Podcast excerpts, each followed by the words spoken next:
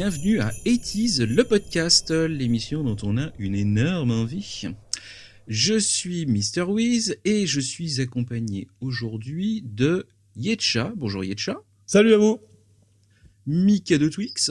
Bonjour les amis, comment allez-vous? Bah très très bien euh, Et Nicolas aussi, qu'on entend rire. Salut, c'est Nico. Euh, bon, bonne soirée à tous. Euh, on va enregistrer un truc de folie ce soir. je pense, oui, je pense.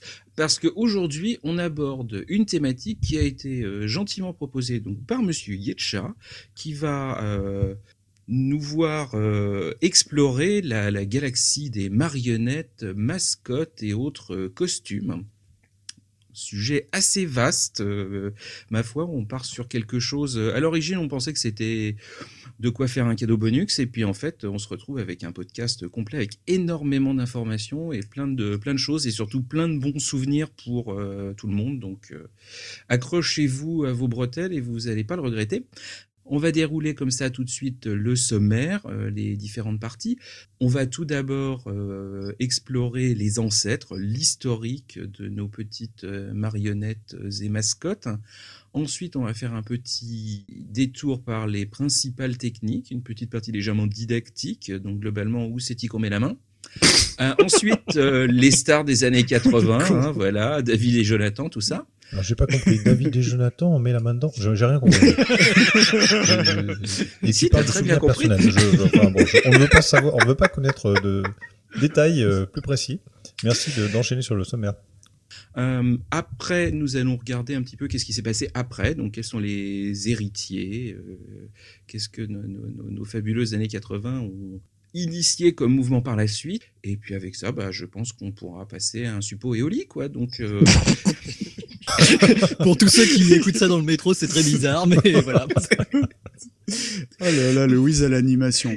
Donc nous allons commencer par les ancêtres, par l'historique, et je passe euh, tout de suite la parole à Monsieur Twix, qui va remonter un petit peu loin dans le temps, parce que ben on est au 19e siècle.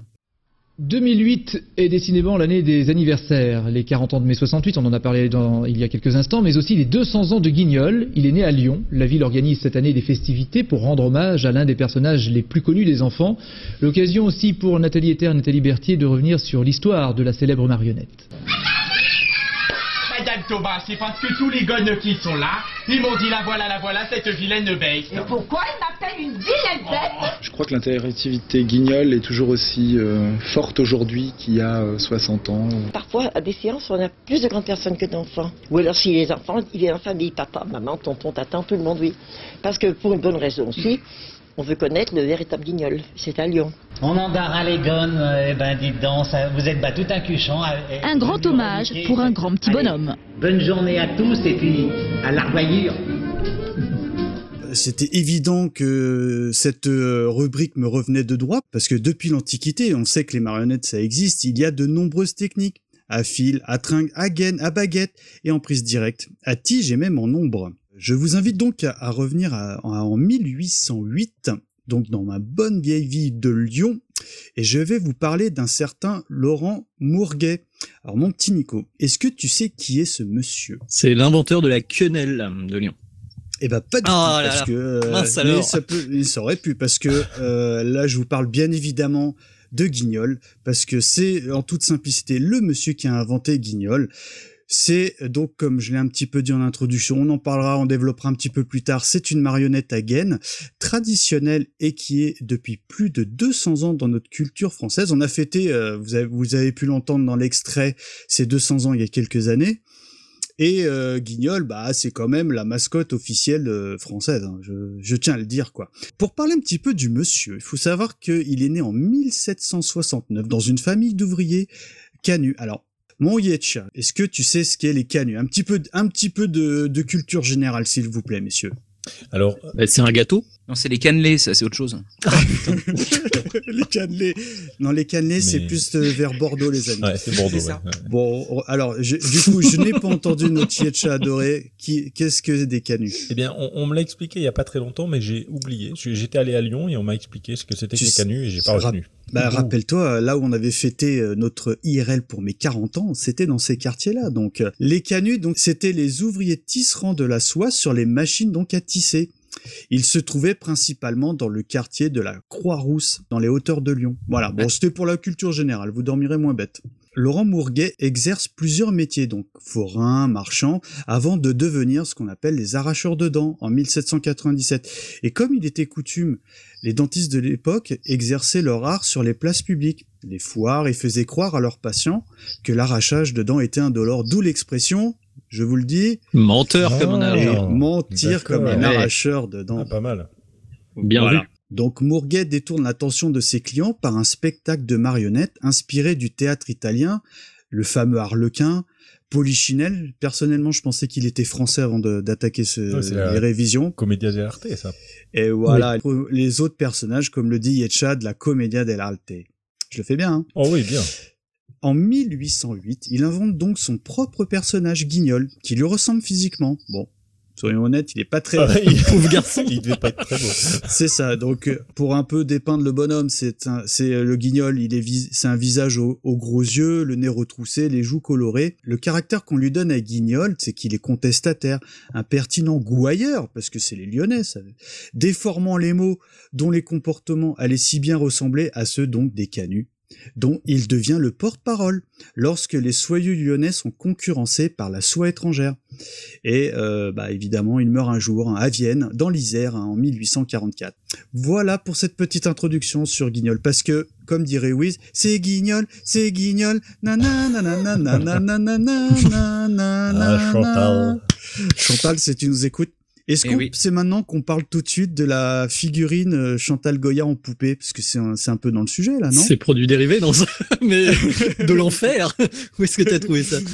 Ah ben je, je vous invite, c'est vrai. Bah écoute, merci euh, Monsieur Twix. Euh, nous allons faire un gros gros bond euh, dans le dans le futur. euh, dans le un passé gros gros bond dans un gros gros bond dans le temps pour passer à, à l'époque euh, bah, de la télévision en fait. Et on va euh, aborder les premières euh, les premières émissions les bonnes nuits les petits Martin et Martine. Tiens je vois ça je connaissais pas du tout. Donc tout ça c'est Nicolas qui s'y colle. Que qu'est-ce que tu as à nous à nous dire sur ces débuts de euh, l'ORTF il me semble que c'était ça. Mm. Alors, l'ORTF à en fait, euh, à la base, c'était euh, la RDF, la radiodiffusion française. Donc, il y avait rien pour les enfants. Donc ça, euh, on peut oublier euh, rapidement. Euh, on a eu la RTF ensuite au 9 février 49 et là c'est là où il y a eu la première émission pour enfants qui s'appelait à l'époque le club du jeudi bien évidemment parce que le jeudi c'était le jour des enfants c'était le jour où les enfants n'avaient pas école et j'en ai entendu parler euh, par mes grands-parents pendant des, des, Oh des oui. années et des années Ah et bah à de mon ça. temps, c'était le jeudi, machin. Enfin bon, ça n'avait aucun intérêt, mais bon, c'est- il nous le disait forcément. Voilà. Donc euh, à l'époque, le club du jeudi, c'était très euh, cirque et compagnie, c'est-à-dire qu'il y avait des, des funambules, des clowns, des magiciens qui succédaient à l'écran.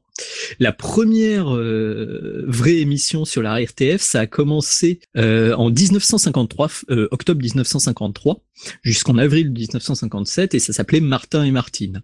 Euh, ça a été réalisé par Georges Folgas, Folgoas, pardon, et Jean-Jacques Gérard Cornu. Et donc, ce sont des marionnettes, euh, gaine euh, comme euh, les guignols, qui vont faire Alors, voyager. pas comme les guignols, si c'est again, c'est comme guignol. Ah oui, oui, oui, oui, ouais, pas comme les guignols dans l'info, comme les guignols euh, lyonnais. Voilà.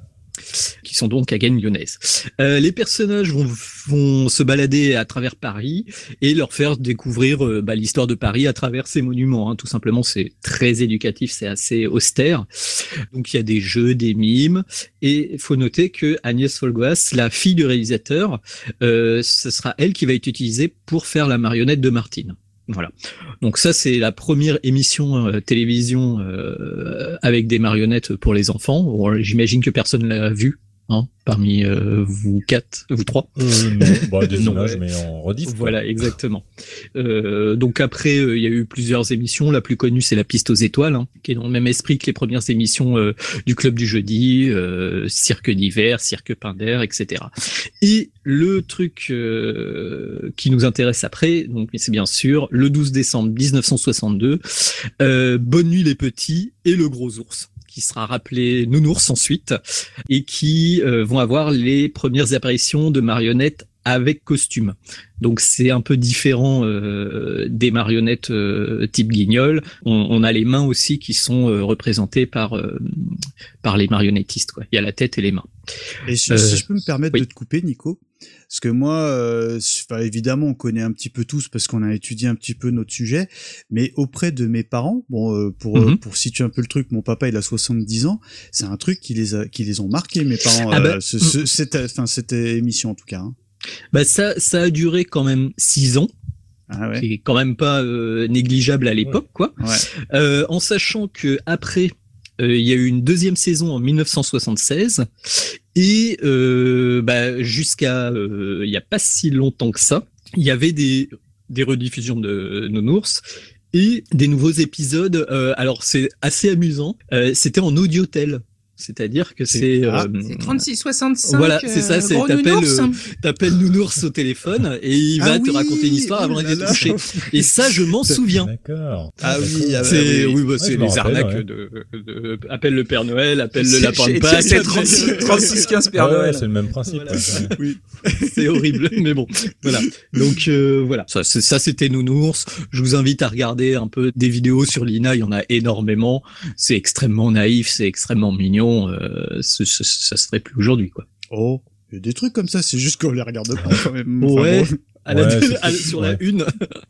ah si, t'as euh, les euh... ah flûte là où le soleil il les regarde et tout là. Ah les Télétubbies. Les ah, ouais, non, bah non non. Ouais c'est du même bah, Ah c'est oui. du même niveau je pense. À oui sauf qu'à l'époque c'était pour les enfants. Et encore Télétubbies c'est plus, bon. plus crochu c'est plus. Ils se couchaient à 8 heures et tout. Oui oui oui. C'est vrai. J'avais pas internet. voilà, ils avaient pas la tablette dans le lit. Ah, c'était le bon temps. bah oui. Ok, donc en fait, euh, bah, c'était plus RTF qu'au RTF, donc euh, mes excuses. On va passer pour le coup à un truc qui est plus RTF avec, euh, eh ben, Remika pour le coup, avec un certain, un certain manège qui fait tournicotis. Ah, ah tournicotis. Générique. coton.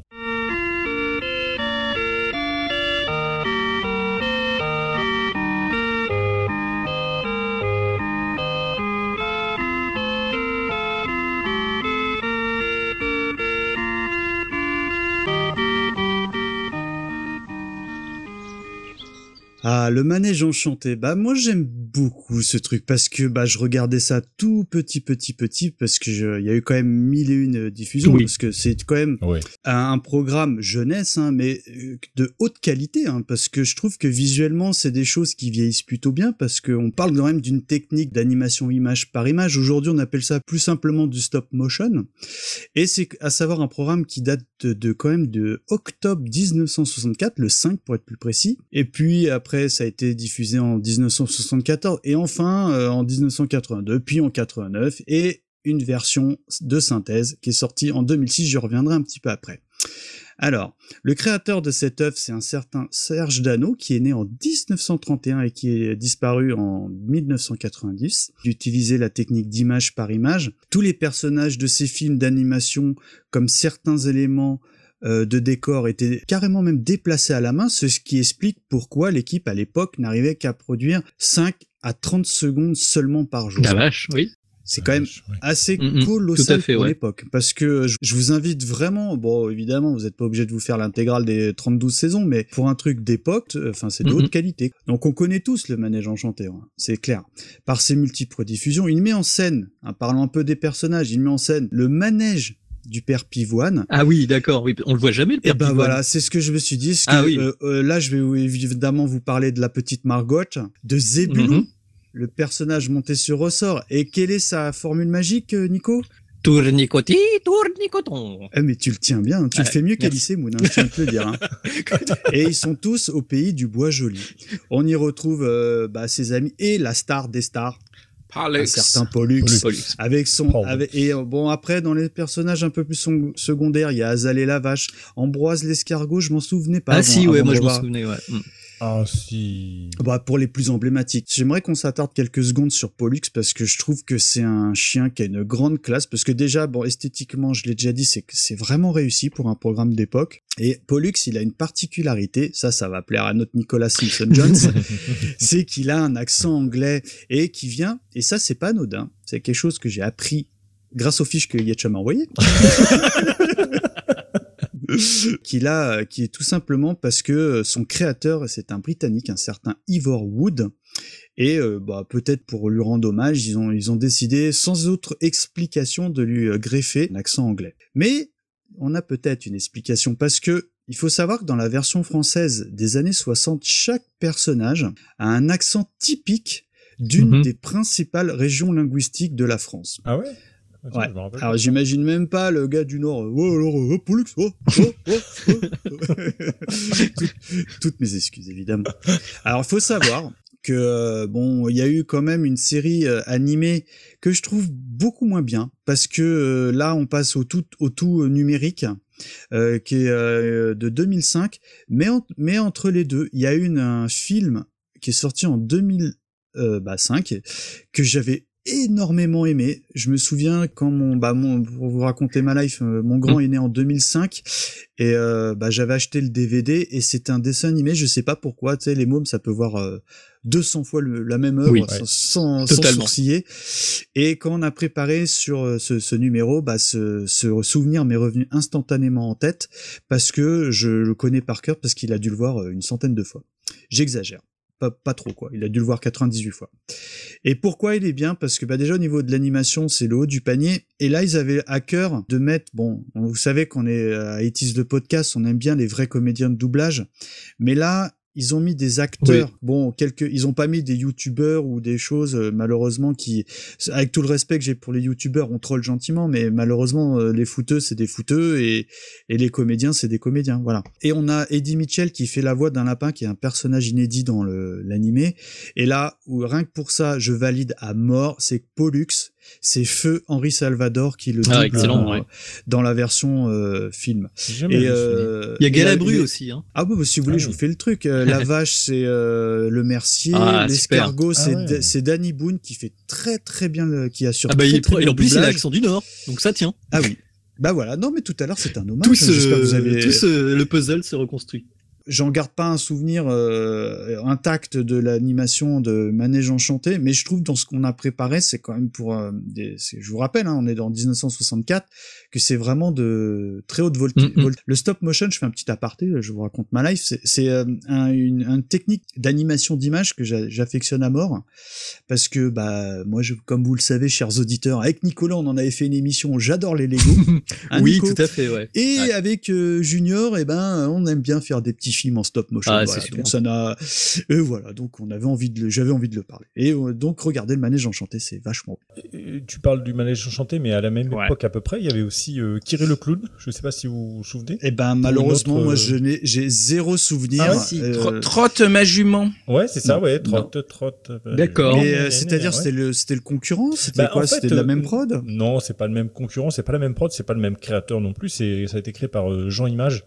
Euh, en fait, euh, je parle de Kiri le clown parce que moi, ça m'a, ça m'a pas mal marqué. Ah, euh, zéro souvenir. Et en fait, euh, c'est aussi une, une série avec euh, en, stop motion en fait. En fait, c'était c'est ah. assez coloré en fait. C'était un, un, clown, voilà, qui d'où le nom, hein, qui le clown, qui se baladait avec son cirque en roulette.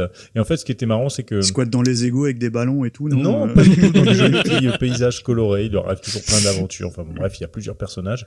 Et en fait, les films étaient constitués donc 24 images par seconde, oh. et il leur fallait 6 jours de tournage pour réaliser euh, un épisode de, de 4 minutes quoi. Et alors ce qui est drôle c'est qu'en fait la tête de Kiri c'est vraiment quelque chose de, c'est du bricolage quoi. C'était une boule de balsa euh, recouverte d'un enduit euh, de couleur blanche dans mhm. laquelle ils avaient piqué deux punaises bleues pour faire les yeux. Ah oui. la bouche c'était un morceau de ruban adhésif et les cheveux c'était de la laine quoi. Donc c'est vraiment Allez on envoie là. Allez hop. Je trouve ça drôle parce que comme on voit le, le, le bricolage quoi euh, vraiment et ça fonctionne ou pas parce que mais oui, euh, par rapport au manège enchanté euh, on est ça fait plus de l'amateurisme de ce que tu décris non non? non non non, franchement ça fonctionne bien et les histoires sont sympas. Alors c'est toujours un peu moralisateur à la fin machin. Toi t'es vilain toi t'es pas toi t'es gentil il faut faire comme si oui, enfin, ça, je rappelle qu'on s'adresse à un public jeunesse voilà, hein, exactement hein. donc non non ça fonctionne hyper bien. Il y a eu beaucoup de, bandes dessinées aussi qui ont été faites après. Il y a pas mal de produits rien du tout quoi. Nico tu connais toi? Bah moi en regardant les images c'est vrai que ça m'a fait vraiment penser au, au livre de bricolage qu'on avait euh, ah dans, les années 60 70 tu sais les trucs de, de tricot de crochet euh, fait une marionnette avec une boule de papier ah et un bâton de Miko.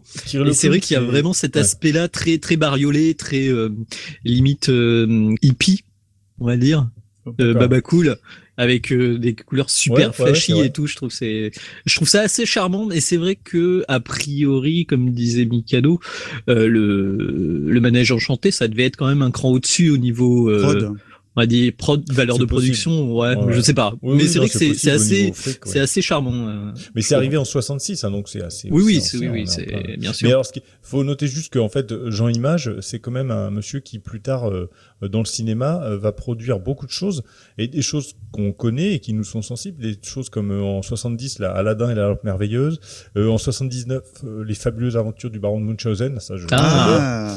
et en 84 le secret des Sélénites. Eh, j'ai jamais vu ça. J'ai honte. Hein. Ah, non mais Spade il va me taper, je pense. Hein. Je l'ai jamais vu. Hein. Donc c'est quand même un, monsieur qui a eu aussi un peu. C'est le grand qui chante ça, un peu d'impact quoi. Non, c'est pas le grand qui chante les Sélénites, non Oui, euh, Je sais pas.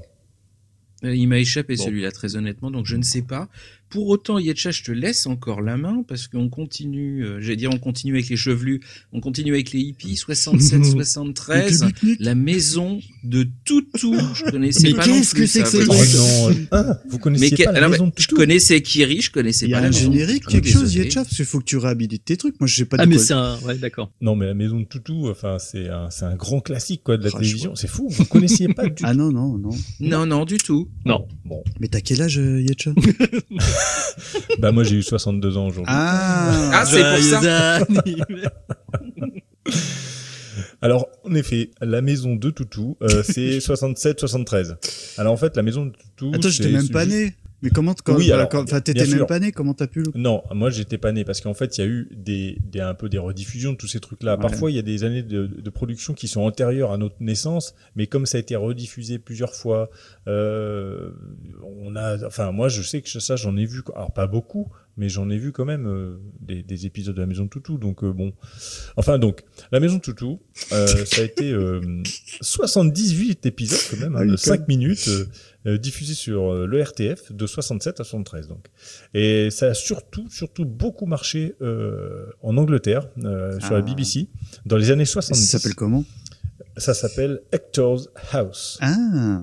Voilà. Et donc, alors, l'animation, c'est réalisé avec des marionnettes à gaines. Hein, toujours, on est toujours dans le principe de marionnettes à gaines. C'est vrai qu'on j'ai pas trop expliqué, mais on, tu reviendras euh, dessus, je pense. Hein. D'une euh, soixantaine de centimètres. Euh, et en fait, c'est donc Georges Tourner qui animait Toutou et Agnès Vanier qui animait Kiki. Alors, Kiki, c'est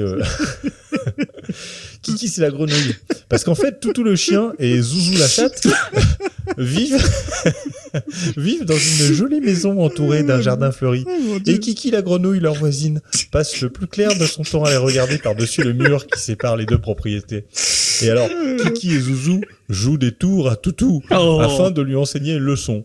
Et alors, à chaque épisode, Toutou conclut par la phrase Je suis un bon gros toutou. Alors après, il y a toujours des épithètes. Après, je suis un bon gros toutou, serviable, euh, je suis un bon gros toutou, courageux, travailleur, etc. il, y a eu il, se fait, il, se fait, moquer et à chaque fois, oui, il... oui parce que ça fait une petite, euh, voilà, bon, il se fout de sa gueule et puis après lui, ils lui apprennent un truc, tu vois. Mais donc, ce qui est important, c'est drôle, c'est rien que des il, y a eu... il y a eu 78 ah, quand même, hein, épithètes utilisées, soit un par épisode. Ah oui, d'accord. Donc ça c'est marrant. Et alors les personnages en fait représentent les créateurs.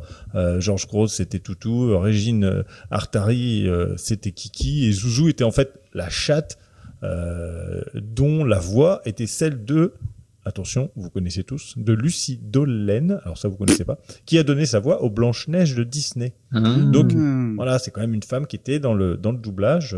donc voilà. Et alors, ce qui est rigolo quand même, une petite anecdote, c'est que le succès en Grande-Bretagne a été tellement euh, important qu'en 2002, la Banque royale d'Écosse a réalisé un spot publicitaire de 30 secondes pour un service bancaire en reproduisant fidèlement la, donc, la Hector's House et ses habitants. Ah en ouais. 2002, donc c'est quand même hein. euh, quelque chose qui a, qui a marqué. Quoi. Mais il y a un truc qui m'a échappé, c'est une prod française. Ah oui, oui, c'est Ah oui, Alors oui, ça, c'est archi, c'est- archi français. hein. Donc c'est juste que ça a pris Ça chez nous, hyper mais ça a en cartonné Angleterre. en Angleterre. D'accord. Voilà, exactement. Ça. Il, il avait sa maison et puis maintenant tout, tout à sa banque. Donc, Voilà, c'est un peu ça. Et qu'est-ce que tu penses de son action euh, euh, du militantisme contre l'apartheid euh, et qui lui a valu quand même un prix Nobel de la paix? Pauvre toutou. Je suis pas sûr. Je suis un bon gros toutou euh, serviable. Alors tu les as tous ou pas les épithètes, non? T'as les 70 Non, je les ai pas tous. Pour le cadeau bonus, c'est tout.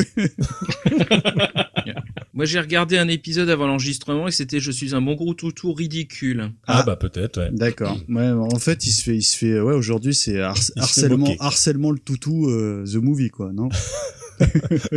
Tu vas tuer. tu- Ah là là. Alors, toujours chez les chevelus, euh, tu continues avec d'autres euh, d'autres choses pour le Ah, mais coup. il y a Là, des qu'on de toute connaît façon, quand c'est même les années plus, hein. 70, ils se disent tous comme ça. Ah, avec des pique-niques. Non, non, mais là, là, on, a, on aborde des, des sujets que logiquement tout le monde doit quand même connaître parce qu'il y a Ah du oui. Colargol, il y a du Agley Sidonie. Euh, bon, voilà, ça Ah, je c'est m'en déjà souviens un petit pas peu de ça, plus.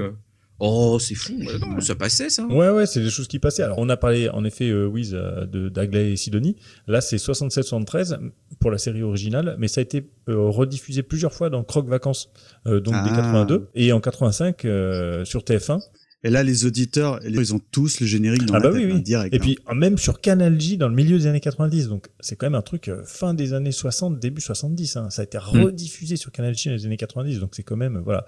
Alors, donc, euh, bah, les Synodnie, hein, vous connaissez un petit peu euh, l'histoire d'une noix, d'un renard, d'une truie. euh. Alors, L'animation est toujours, ouais, c'est toujours rigolo, truie.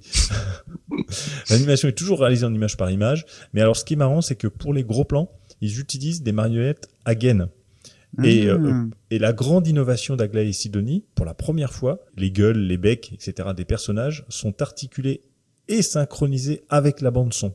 Wow. Donc ça c'est un déjà c'est un on a il y a eu une avancée au niveau de la de la technique quoi. On n'est plus dans les boules de balsa et les cheveux en laine de Kirill Mm. clown quoi. On a on a évolué euh, à une étape euh, supérieure.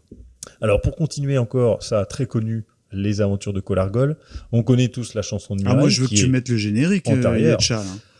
Eh ben Oui, alors sonne euh, qui chante enfin en seul. Ah ouais. Magneto Wiz. Ah, ben oui, Magneto. Ben, C'était Mireille qui chantait la Exact. chanson, ce- la, la Mireille du petit conservatoire. Mhm.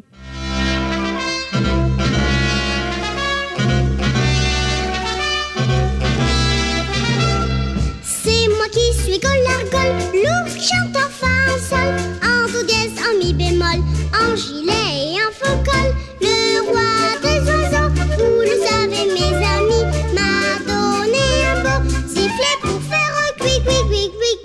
qui, qui. Qui, c'est moi qui suis Golacom, lorsque chante en face, quando dièse en mi bémol, c'est moi qui suis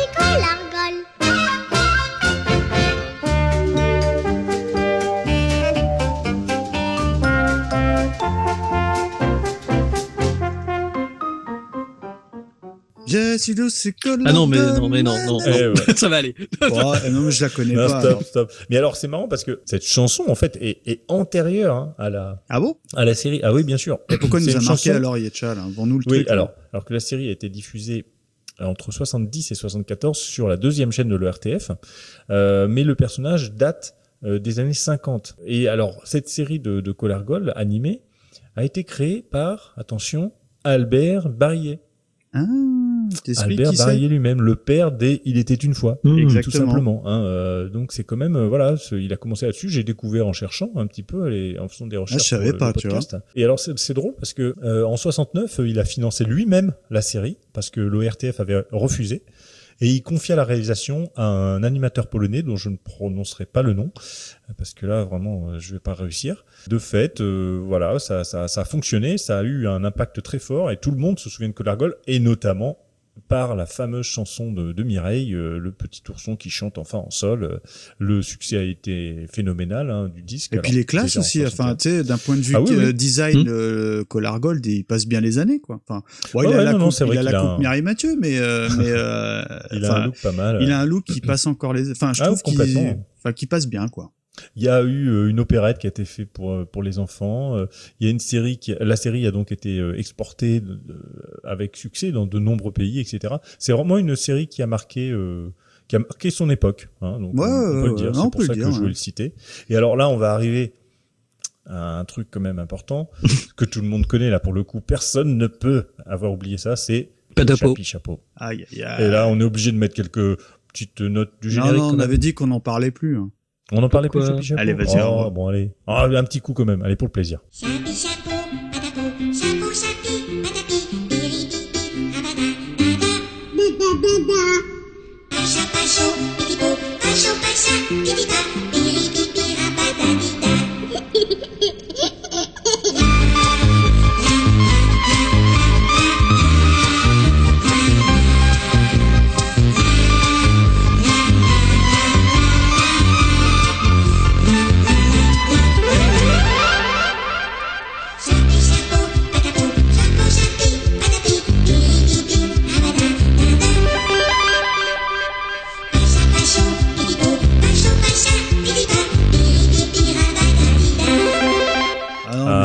puxa, até puxa. Até puxa. Moi, je l'avais, moi, moi, c'est un traumatisme d'enfant. Je, hein. je, vous l'avais dit, les enfants. Traumatisme. Bah, je vous l'avais dit quand. Et oui, j'en avais même parlé dans les œuvres anxiogènes. Mhm. Oui, Parce que exactement. Rappelez-vous, moi, je trouvais qu'ils étaient, euh, ils étaient sur orbite, quoi, surexcités. Mm. Et je sais pas, moi, j'ai le palpitant chaque fois qui, qui va pas bien. Donc j'aime, je déteste. sur une euh, échelle de voilà. euh, ça, le Clunter et Chapi Chapeau. tu te situes où exactement Ah, ah, on est, on est juste avant les égouts. Hein. Une question, euh, Michael Twix. Oui. Qui est la fille, qui est le garçon? Euh, Bah le garçon, c'est le, le bleu. Alors, qui est chapeau qui, euh, Comment s'appelle-t-il? Euh, Alors Dupont, c'est avec un T. Et Dupont, c'est avec un D, celui qui a la moustache. Donc Chapi, la fille, chapeau, le garçon. Ah, je savais pas. Voilà. Et alors, surtout ce qui est fabuleux dans ce générique, c'est que c'est une musique de François de Roubaix, un célèbre compositeur de musique de film essentiellement euh, et de séries. Il a fait Les Grandes Gueules, Le Samouraï, Les Talons, Le Vieux Fusil. Alors, je voulais juste euh, dire que Chapi Chapeau, on, a souvent l'idée que ça a été un des, des fameux euh, intermèdes, une des mmh. séquences de l'île aux enfants. Or, or, ce n'est pas vrai. Ah. Ça n'a jamais été, jamais été une séquence et un intermède de l'île aux enfants. ça a été diffusé juste avant.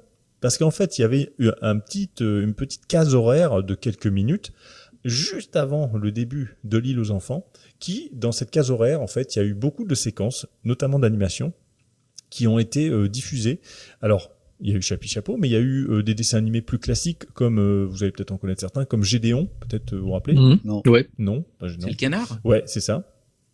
Pierrot, Simon au pays des dessins à la craie. Mais ça, c'est quoi? C'est des dessins animés, non? Ça, c'est du DA classique. Ensuite, ah il y a eu aussi quand même des séries animées avec des, marionnettes, tout ça, et notamment les pâtes à pluche. Est-ce que vous vous souvenez des pâtes à pluche Ah mais, mais d'où tu sors ça, Yetcha? Ah, Les pâtes à pluche. Ah ouais, les pâtes à pluche. c'est moi, c'est un truc qui m'a marqué. Et alors là, franchement, je vous propose quand même d'écouter un petit ah. bout du générique parce que c'est de quoi des pâtes, des... Ah, des pâtes à pluche. Il faut écouter et tous ceux qui se disent tiens tiens c'est quoi? Ou est-ce alors qu'on est, qu'on est loin de, de, de ton magicien là de vaudou là qui chante les trucs à l'envers là comment il s'appelait c'est Black Sabbath non non non, non c'était comment il s'appelait lui euh, Chico là les, les chez Capagana oh là là Chico Pagabana attends j'étais obligé d'exorciser ma maison quand j'étais quand j'ai monté le podcast hein. c'est un truc du style en fait ouais je fais une soirée pyjama mais t'amènes pas ta pluche. Oh. Mais il y a plusieurs pâtes à pluche, il y a pâte à zut, il y a pâte à truc. Euh, non, non, il faut écouter ah, le mais c'est les barbes à papa. Bon, allez, vas-y, mets-lui, ah mets-lui, oui, sinon il va pas être content. C'est parti. Combien croyez-vous qu'il y ait de pâte à pluche Ne vous trompez pas, comptez bien sur vos doigts. Pâte à attends, Pâte à clou. Pâte à zut. Il en manque un.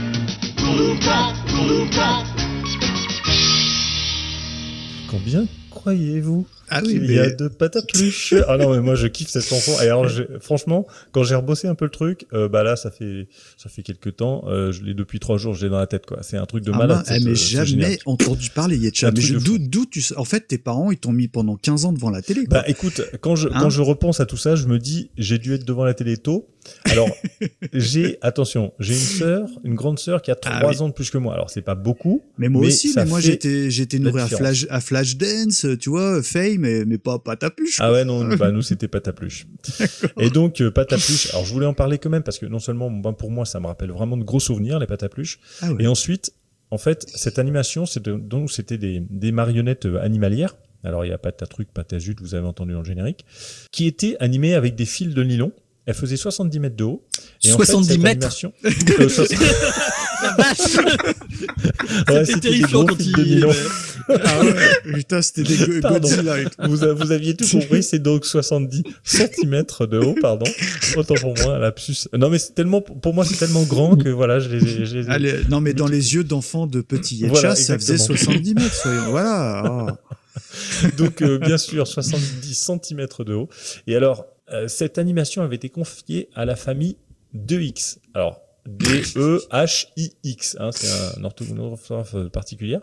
Est-ce que vous savez qui est cette famille de X? Bah, euh...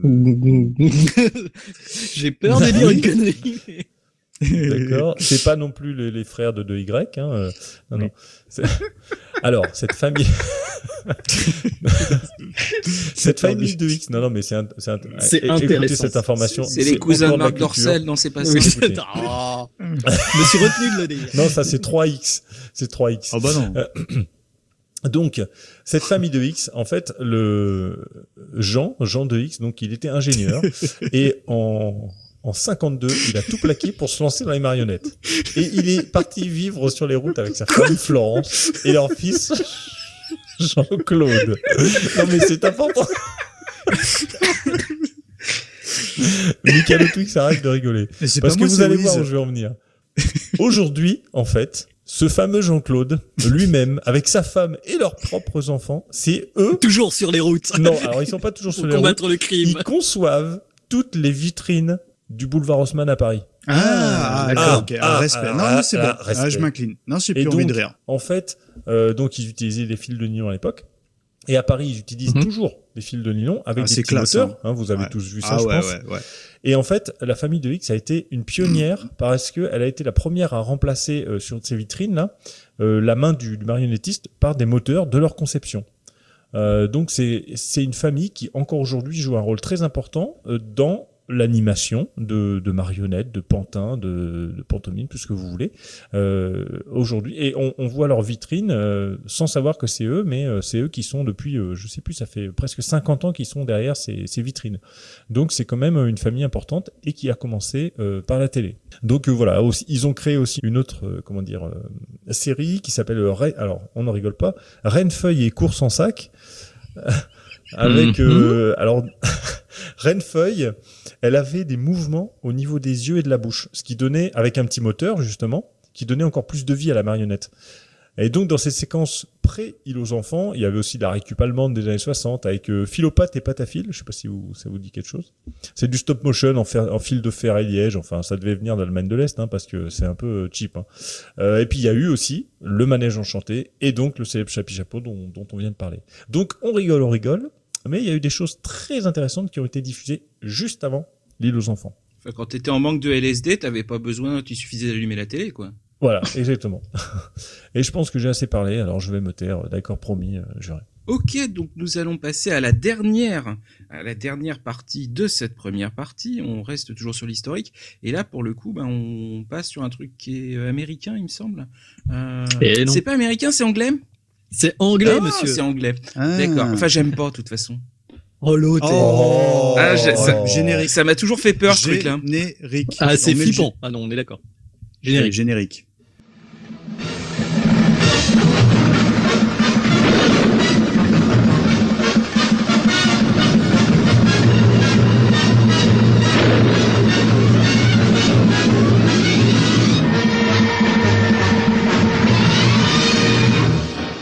Alors donc on parle bien sûr des Thunderbirds ou les Sentinelles de l'air, qui sont effectivement un petit peu flippantes, faut bien l'avouer.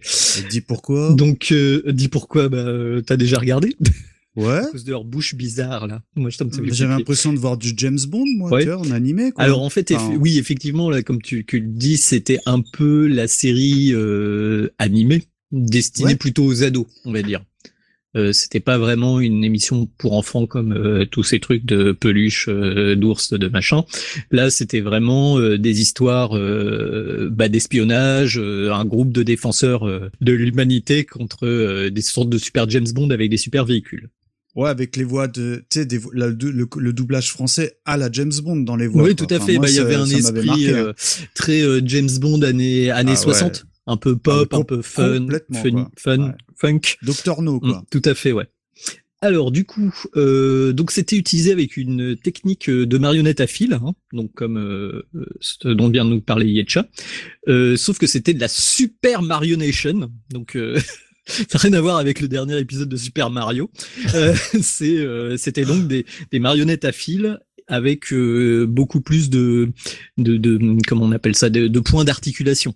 C'est-à-dire que les yeux bougeaient, les, les paupières pouvaient se fermer, les, les bouches s'ouvraient aussi.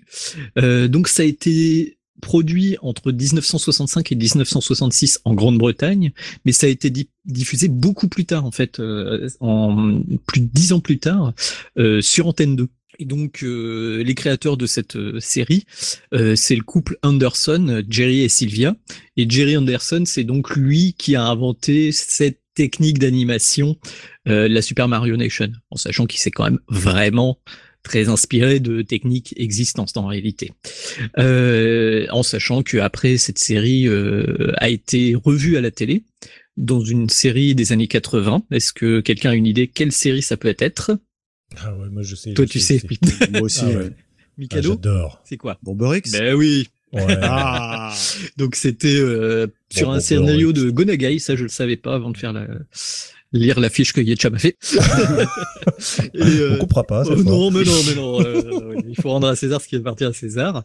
Et on en avait parlé là de Bomber Ah oui, Bomber X c'était c'est culte hein. Enfin moi je sais que c'était un peu flippant hein. C'est vrai que il y avait un aspect que j'aimais pas beaucoup un peu comme euh, comme Wiz, mais quelque part ça avait quelque chose de fascinant quand même. Mais pour revenir rapidement au Thunderbird, c'était mieux animé entre guillemets animé, je crois, non? Ah, c'était ouais ouais, c'était une alors il y avait plus de moyens quoi. Bah c'est oui, oui, oui, c'était une grosse série hein, à oh. l'époque euh, pour l'Angleterre. Euh. Moi je croyais, moi je croyais que c'était qu'un américain. Hein, ah non non, c'est anglais. Ah bah non, c'est c'est, enfin quand tu le revois maintenant et c'est typiquement anglais quoi. Ouais, ouais, euh, Lady Penelope, c'est ah bah oui, la bah petite anglaise avec une mini jupe typique, on va dire, à la manière de chapeau melon et bottes de cuir. Oui. Voilà, voilà. En fait, c'est c'est une technique qui a peu été utilisée finalement, et on la reverra en fait plus récemment. Ah dans un ah film dont on va parler un peu plus en avant euh, plus tard, mais Team America, Police du Monde quand même, euh, par les par les créateurs de South Park. Voilà. Qu'est-ce que c'est drôle. Ah bah c'est oui. J'ai kiffé ça. Donc, on continue sur une, euh, une lancée un petit peu euh, didactique, mais, euh, mais on va poser plus de questions pour le coup. Parce qu'on va aborder les principales techniques. Alors, il y en a certaines dont on a déjà parlé, mais on va peut-être essayer d'approfondir très légèrement. Et, et donc, bah, on va commencer le jingle quiz. Et je vais demander à... À qui vais-je demander? Tiens, à Nicolas. Oui. Qu'est-ce que c'est pour toi les marionnettes à gaines? Attention, rien à voir avec Jackie Sardou. Oh. Ah bah, pourtant j'étais. ah mais j'attendais, j'attendais un truc. Polydent. Euh, oui, bah le, les, les, marionnettes à gaine, bien sûr, ce sont des, des marionnettes. Euh, alors il faut, faut, faut avoir une grand-mère. Hein. faut aller, faut aller fouiller dans, dans, son placard. Et puis tu découpes et puis ça fait une marionnette. docteur Yetcha, docteur au secours. Alors absolument. Euh, les marionnettes à gaine. Alors, on en a vaguement euh, parlé tout à l'heure. Donc, euh, en fait, Michael Twix en a parlé euh, rapidement tout à l'heure, puisque la marionnette à gaine, c'est la marionnette de type guignol, si on veut. Même si, en fait, le type guignol, c'est ce qu'on appelle la gaine lyonnaise. C'est vraiment un type précis de marionnette à gaine. Alors, par quoi elle se caractérise, cette marionnette à gaine lyonnaise? Alors, la gaine lyonnaise... Elle sent la quenelle. elle sent la quenelle. le... Elle sent le tiroir de mamie. Alors on y est presque, parce que en fait, dans la manipulation de la tête, Donc la manipulation de la tête se Mhm. fait. Alors vous pouvez le faire en même temps, hein, euh, cher auditeur, et puis vous aussi, euh, chers camarades de, euh, de plateau, de, de la team. Donc la tête avec l'index. Tout à fait, oui. Mm. Ok.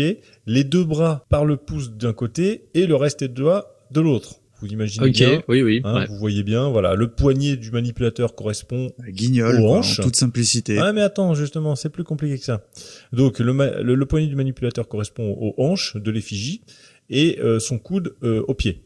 Donc les genoux et le sexe peuvent être figurés par une seconde main placée entre la gaine et la jupe du personnage. les coquins. voilà. D'accord, c'est autrement appelé la brouette de la Croix-Rousse. Donc voilà. Alors, un autre type de marionnette à gaine, c'est la marionnette à gaine russe. Donc, Ah. reprenez vos, votre petite mimine. Mhm. Ouais. La tête manipulée par l'index et le majeur ensemble. D'accord. Ok Donc déjà une différence. Et le bras par le pouce d'une part et l'annulaire et l'auriculaire de l'autre. Donc il y a très peu de changements par rapport à la gaine lyonnaise. Oui, Hein, Vous ouais. voyez que juste euh, l'index. Juste le un majeur doigt. Sur l'index. Juste un Vous voulez C'est pas un côté Star Trek en Oui, fait. tout hein. à fait, ouais. oui, un petit peu. Oui, oui, c'est vrai. Exactement. Exactement. Longue vie et prospérité. Tu vois, ça prouve que je le fais en même temps. Voilà. Alors, marionnette à gaine chinoise. La tête, index. Les bras par le pouce et le majeur. Et les autres doigts sont repliés. D'accord. Ok Ah, tu m'as perdu. Trois bières. Alors, donc, l'index pour la tête, euh, un bras par le pouce et l'autre bras par le majeur. Ok. Et les deux autres doigts qui restent, l'auriculaire et l'annulaire, sont repliés, en fait. Ça ah, fait ok, trois doigts, quoi. Tu vois, ouais, tu ouais, ouais, c'est bon, ça, je le tiens. Et donc, la, euh, les mains du personnage sont souvent articulées et peuvent être aussi manipulées par un petit mécanisme interne à la gaine. Et les pieds sont situés au niveau du poignet. Donc, c'est des marionnettes qui sont globalement aussi plus petites. bah oui. C'est, voilà. Ah oui. Ensuite, alors celle-là, elle Elles ont est des mortelle. pieds, c'est ça que t'as pas dit, c'est que les marionnettes chinoises ont des pieds. Parce que Guignol, il a pas de pieds. Oui, c'est ça. Voilà. Mm, mm, mm. Exact. Alors la quatrième, essayez là, je sais pas comment ils font. C'est la marionnette à gaine basque. Hein la tête est manipulée par le majeur, donc déjà ça commence bien. Ah ouais, dur. Hein, ils- on sent qu'ils veulent être indépendants. Euh, les bras par l'index et le pouce. Ah la vache Ah et ouais, donc, oh là là, j'arrive pas. Voilà, déjà on arrive n'y arrive pas, hein, bah non, non, non plus. Et de l'autre côté, bah, l'annulaire et l'auriculaire pour l'autre bras. D'accord. Voilà. Ah ouais, Donc, je, je sais pas comment ils manipulent ouais. leur Ah. truc. Ça doit être un Bah, peu c'est du, c'est même, du. Star Trek aussi. Non, Euh, bah non, non, c'est pas du Star non, Trek. je- Là, c'est, c'est va te faire foutre en fait. C'est ça. Et les enfants, vous voulez voir Guignol? Tiens C'est euh, non, non, mais franchement, je pense que là, il faut, il faut sacrément d'entraînement par rapport aux autres techniques. Il faut plus d'entraînement, quoi. C'est ça. C'est pour bon. ça que les marionnettes Ah, basques mal. ont l'air d'avoir fait un AVC. Donc, en tout cas, pour toutes ces marionnettes à gaine, comme euh, donc Guignol et puis les marottes, et, etc., il y a la fenêtre du proscenium. Alors, le proscenium, c'est un rideau fenestré. D'accord Mhm, ouais. Hein, Vous voyez bien. Du Castelet. Alors, le Castelet, c'est le nom du théâtre des marionnettes. Alors, le, ce nom vient du Moyen-Âge, parce que les marionnettes étaient souvent à l'époque euh, des rois, des chevaliers, des princes et des princesses qui est représenté dans un château.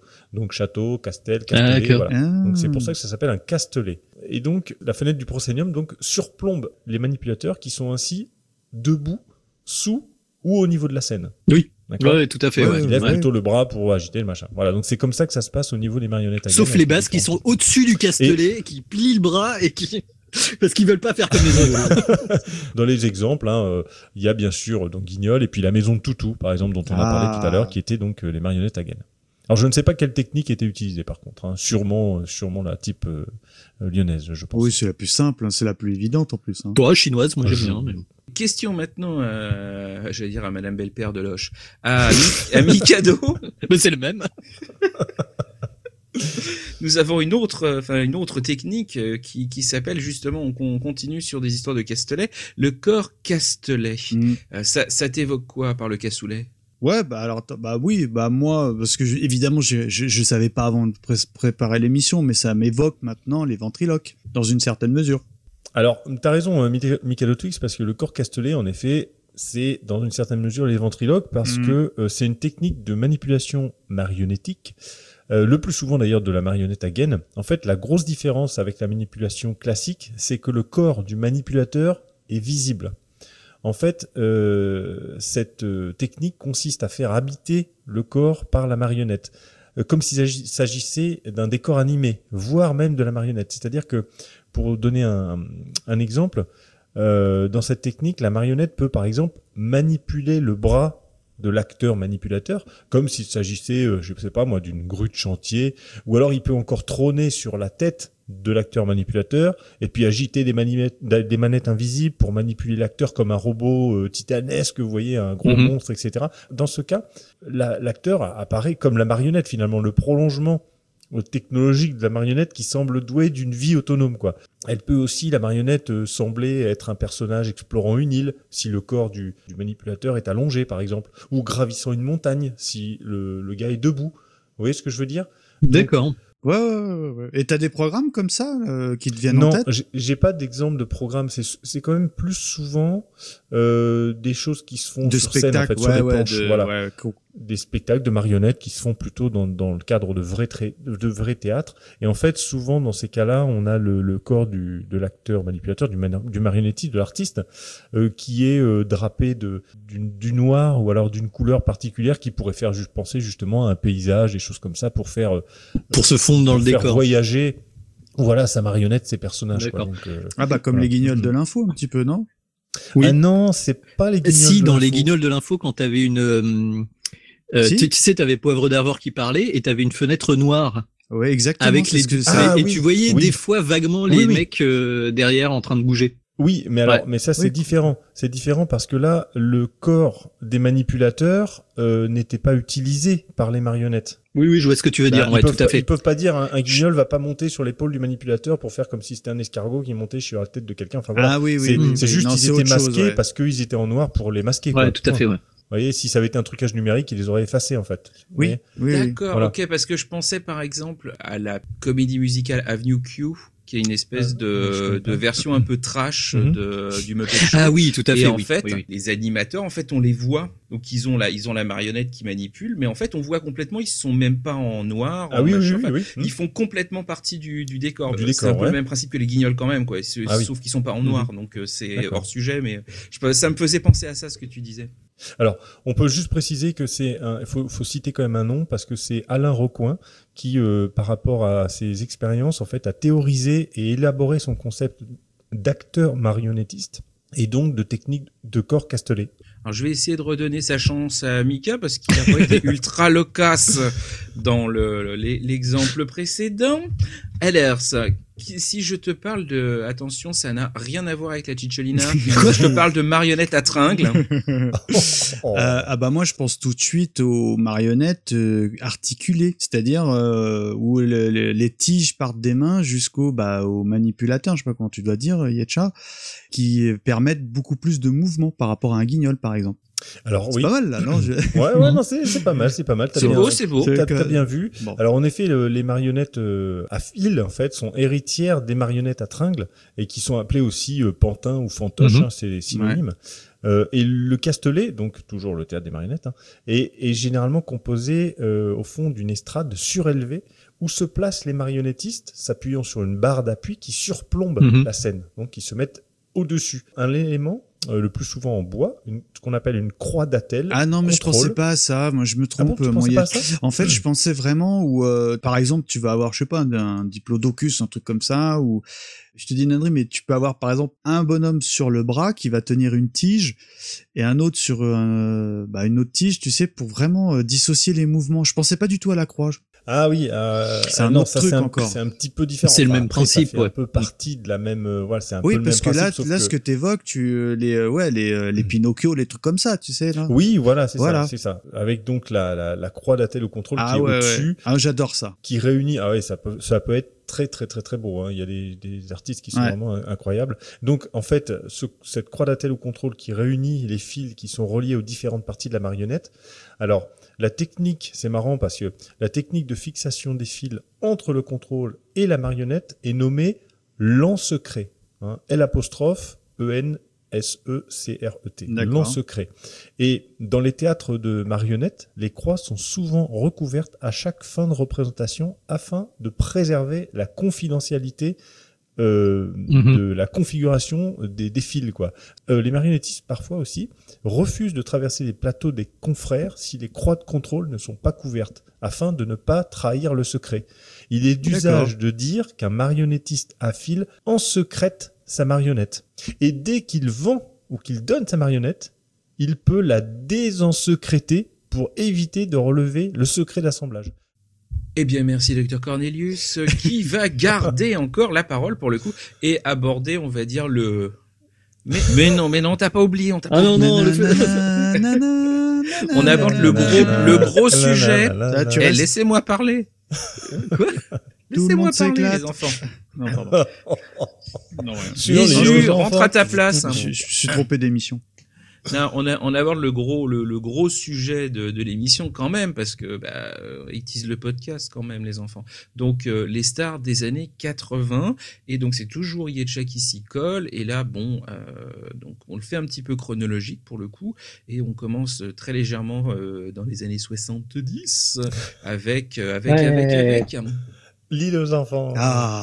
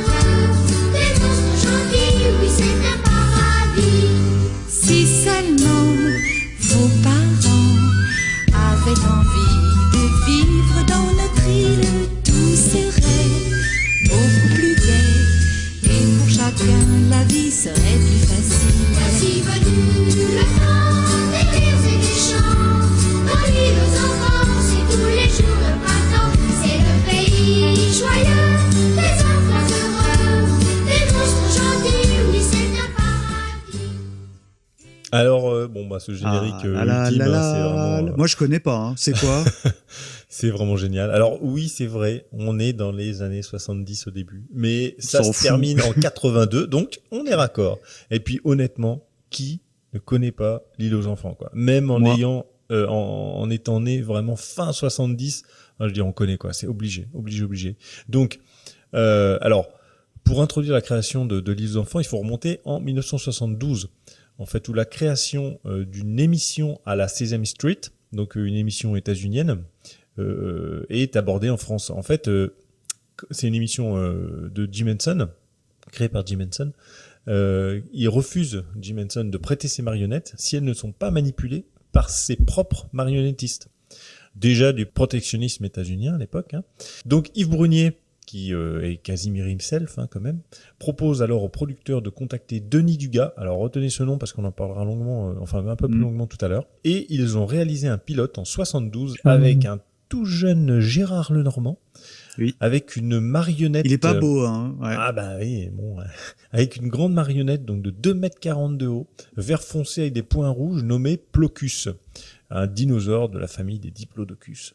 Alors le pilote, c'est marrant parce que le pilote a été validé par les États-Unis et présenté aux représentants de l'éducation nationale puisque le programme se destine aux plus jeunes. Cependant, on est donc en 72, le clash de mai 68 n'est pas très loin. Et l'idée qu'une émission quasi états-unienne à destination des enfants à la télévision française euh, fait pas très propre. Donc le truc est refusé, clairement. Donc c'est un peu plus tard que Christophe Isard, en 74, va créer l'émission qui s'appelle Bonjour Sésame. Euh, c'est le début de l'âge d'or hein, des programmes pour, euh, pour enfants à la télé. C'est un peu la naissance des enfants de la télé, quoi, de, de nous, quoi, finalement. Alors elle doit durer 20 minutes, elle alterne avec des scènes de marionnettes en mousse sculptée et des scènes de personnages réels. Alors ils ont 13 minutes de Sesame Street. Alors c'est étonnant parce que après le refus de 1972, euh, parce que c'était trop, trop états-unien le truc qu'ils avaient adapté. Ils acceptent quand même en 74 de prendre 13 minutes de l'émission directement états-unienne. C'est un peu curieux, mais bon, voilà, ils ont accepté. Donc ils ont 13 minutes de Sesame Street. Ils ont un documentaire animalier de 4 minutes. Et Christophe Izard doit trouver donc une idée pour combler les 4 minutes restantes. Alors entouré d'une équipe de personnes, dont Yves Brunier, je le rappelle Casimir, il crée la séquence de l'île aux enfants avec le personnage de Casimir. Ah. Voilà. Et à partir. Je connais du 6 janvier 1975, Bonjour Sésame laisse sa place à L'île aux enfants, du, devenue une émission à part entière. Donc 1975, je le répète, très grande année. Euh... et de 75 à 76, donc des séquences de l'émission états-unienne vont euh, un ou deux modules de l'émission, mais qui vont finalement euh, disparaître au, fur et à mesure. Euh, l'autre module était celui de, de l'univers de Casimir, et donc à partir de la rentrée 76, il y aura plus de séquences de Sesame Street, ce sera 100% des productions françaises pour former un programme complet de 20 minutes. Ouais, c'était assez court, hein, finalement, 20 minutes, c'est assez court. Euh, donc 100% français, euh, voilà. En 77, alors c'est drôle parce qu'il y a un nouveau personnage qui apparaît, son cousin qui s'appelle Hippolyte. Eh oui, sauf oh, pardon, excusez-moi, j'ai le droit de jouer ou pas? Ah bien sûr, bien sûr, je pose la question. Et sauf que quand il est apparu la première fois, il est apparu en 76 donc sous l'appellation du cousin Albéric. Bon, voilà. Ah. Et après, ils ont changé le nom, ça, ça leur a pas plu, donc ils ont, ils l'ont appelé après Hippolyte. Alors, moi j'aime bien Hippolyte. Il y aura 968 épisodes. La vache donc c'est énorme quand même. Hein. Ouais, c'est mmh. énorme. Euh, ça passera de la troisième chaîne couleur de l'RTF de 74-75, puis sur FR3 le 6 janvier euh, jusqu'au 14, 75 jusqu'au 14 février 75 en tant que programme à part entière, et enfin sur TF1 à partir du 17 février 75 jusqu'au 30 juin 1982. Donc c'est essentiellement quand même TF1. Ouais. Euh, alors face au succès de Recrea 2 dès 79 sur la chaîne concurrente, Antenne 2, euh, l'audience de l'émission va s'éroder un petit peu et donc euh, Casimir tire sa révérence le 30 juin 82 comme je l'ai dit. Mais nous on l'a déjà vu avec Wiz Casimir. Hein Wiz, tu te souviens? Ah bah oui, comment tu Qui ah.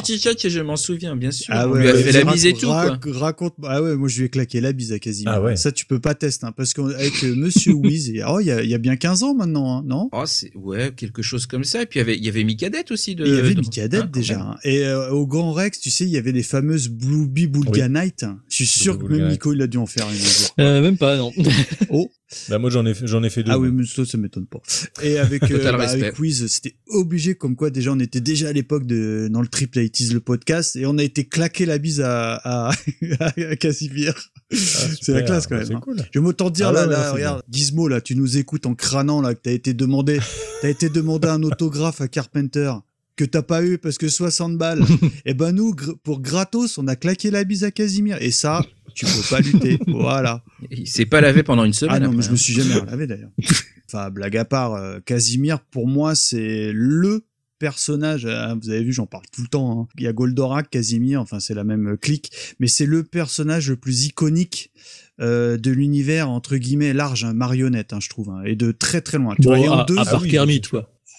Ah non, Casimir. Ouais, mais c'est un peu différent, Kermit. Euh, ça va parce que Kermit, bon, évidemment, tu vas l'évoquer, mais c'est parce que Roger Carrel, il est aux commandes. Mais euh, Casimir Forever. Moi, j'ai plein de peluches Casimir et tout. Enfin, moi j'aime beaucoup. Tu vois, tellement c'est rentré dans la, on va dire, la pop culture française, entre guillemets. Ah bah, euh, moi, je vous conseille chaudement une petite web série sur euh, les internets qui s'appelle Les Cassos. Oui. Je suis sûr que vous connaissez. Oui, je lui avais passé, il les a tous matés d'un coup. En gros, pour faire simple, c'est euh, des, héros, les Casimir, les Oui Oui, euh, Tortue Ninja qui passent devant l'assistante sociale et il y a certains épisodes où euh, c'est Zizimir et euh, c'est extrêmement drôle parce que ça fait des liens un peu euh, tout ce qui est un peu pas propre dans l'univers Casimir et moi je, je valide chaudement. Voilà. Les caca, les chaussons. Quand dans la vie ça va mal, j'appelle l'assistante sociale. ah bah voilà, enfin Nicolas il se réveille, il me fait plaisir quoi. en tout cas, alors ouais, pour revenir, là en effet à Casimir, je suis d'accord, euh, complètement d'accord ah avec toi. Hein, c'est une icône de toute façon. Il a la classe, bordel, faut dire les choses quoi. enfin tu vois, euh, moi euh, je veux dire, il y a des icônes qui sont restées malheureusement. Bon, c'est pas tellement le sujet de l'émission, mais dans le même, dans le, on va dire dans le, le même affect, il y avait gros, gros Quick, vous mhm. savez, des Nesquik, bon, qu'ils ont pas conservé, mais euh, le côté, tu sais, roudoudou, enfin je sais pas comment expliquer, rondouillard, pardon, c'est le mot que je cherchais, de le, du monstre gentil.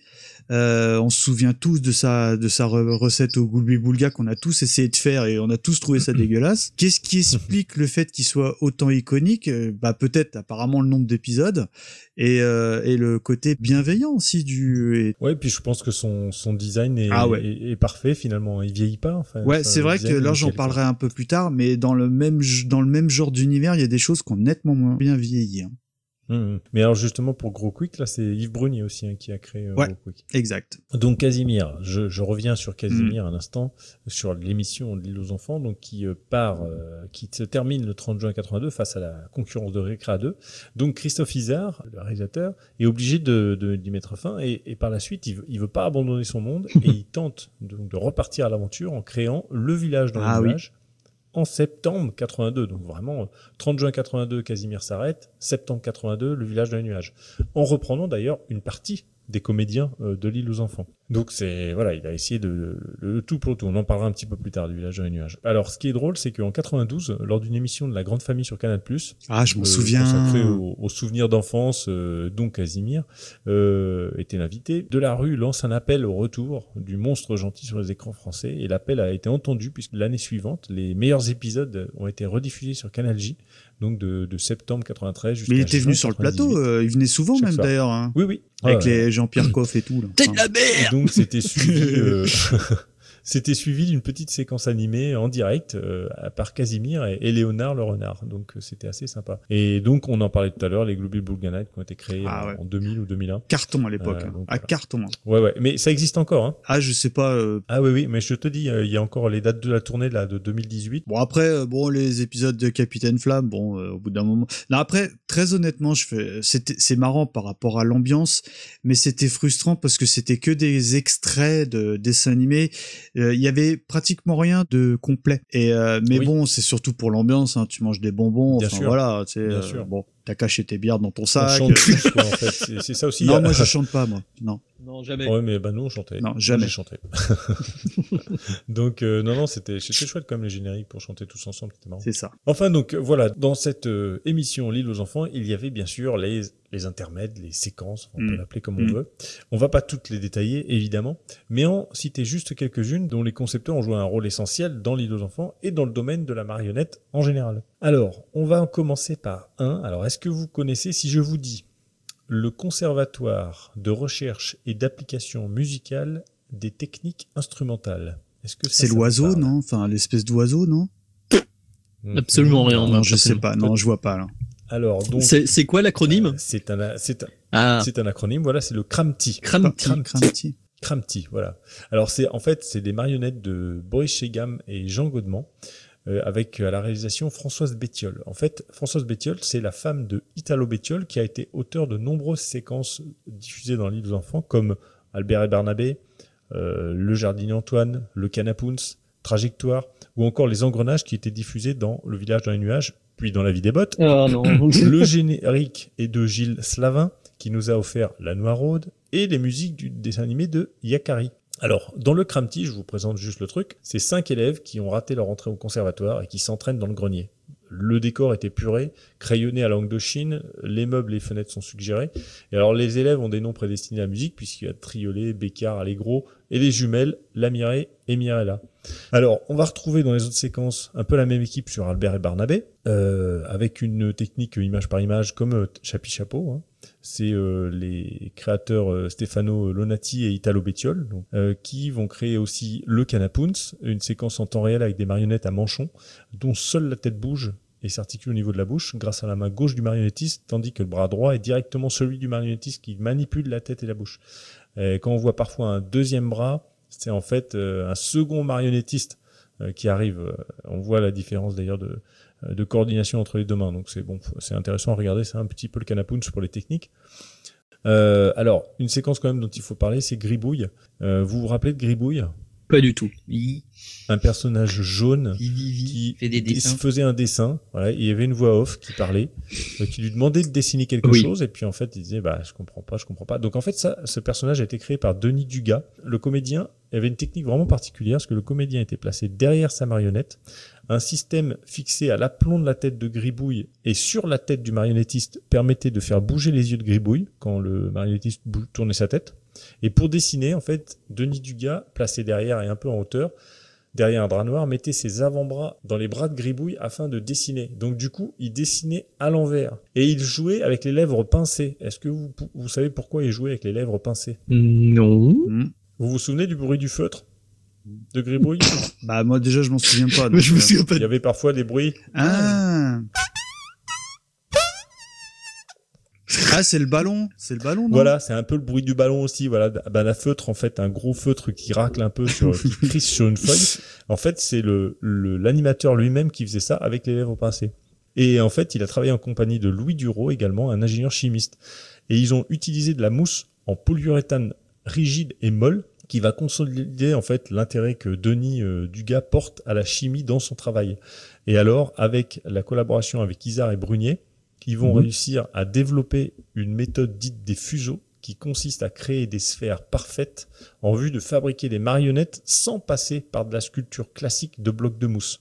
Et c'est comme ça qu'il va créer jusqu'à 19 personnages commandés par Brunier avec cette technique de mousse collée en coque.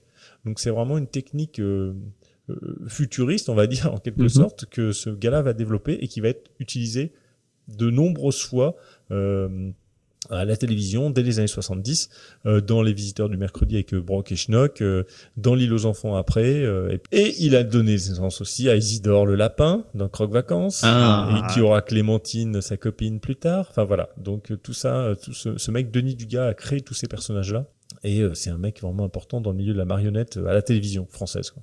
Ok, ok. Alors, avant de passer euh, la main à Monsieur Twix pour la suite, moi j'en ajouterai une autre de séquence avec une marionnette euh, peluche euh, slash whatever tirée légèrement par les cheveux. Il y a la moustache de Pinky Poo. Ah bah oui. De quoi il parle Pour moi, c'est bah presque une marionnette ce truc. Ah bah bien sûr, j'en ai pas parlé parce que bon. C'était c'est du stop motion, je suppose. Hein. Oui oui, stop motion. Ouais. Mm, mm. Vous savez, moi j'adorais cette séquence. Enfin bon, voilà. Mm, moi aussi. Euh, donc euh, donc la main à Mikado Twix qui va servir de sa main justement pour la mettre ah, oui. Euh, ailleurs et en l'occurrence va aborder Tataye. Ah Tataye. Tu t'appelles comment Hein? Tataye. T'as taillé comment T'as taillé tout seul. Où est-ce que tu habites, t'as taillé Avec toi.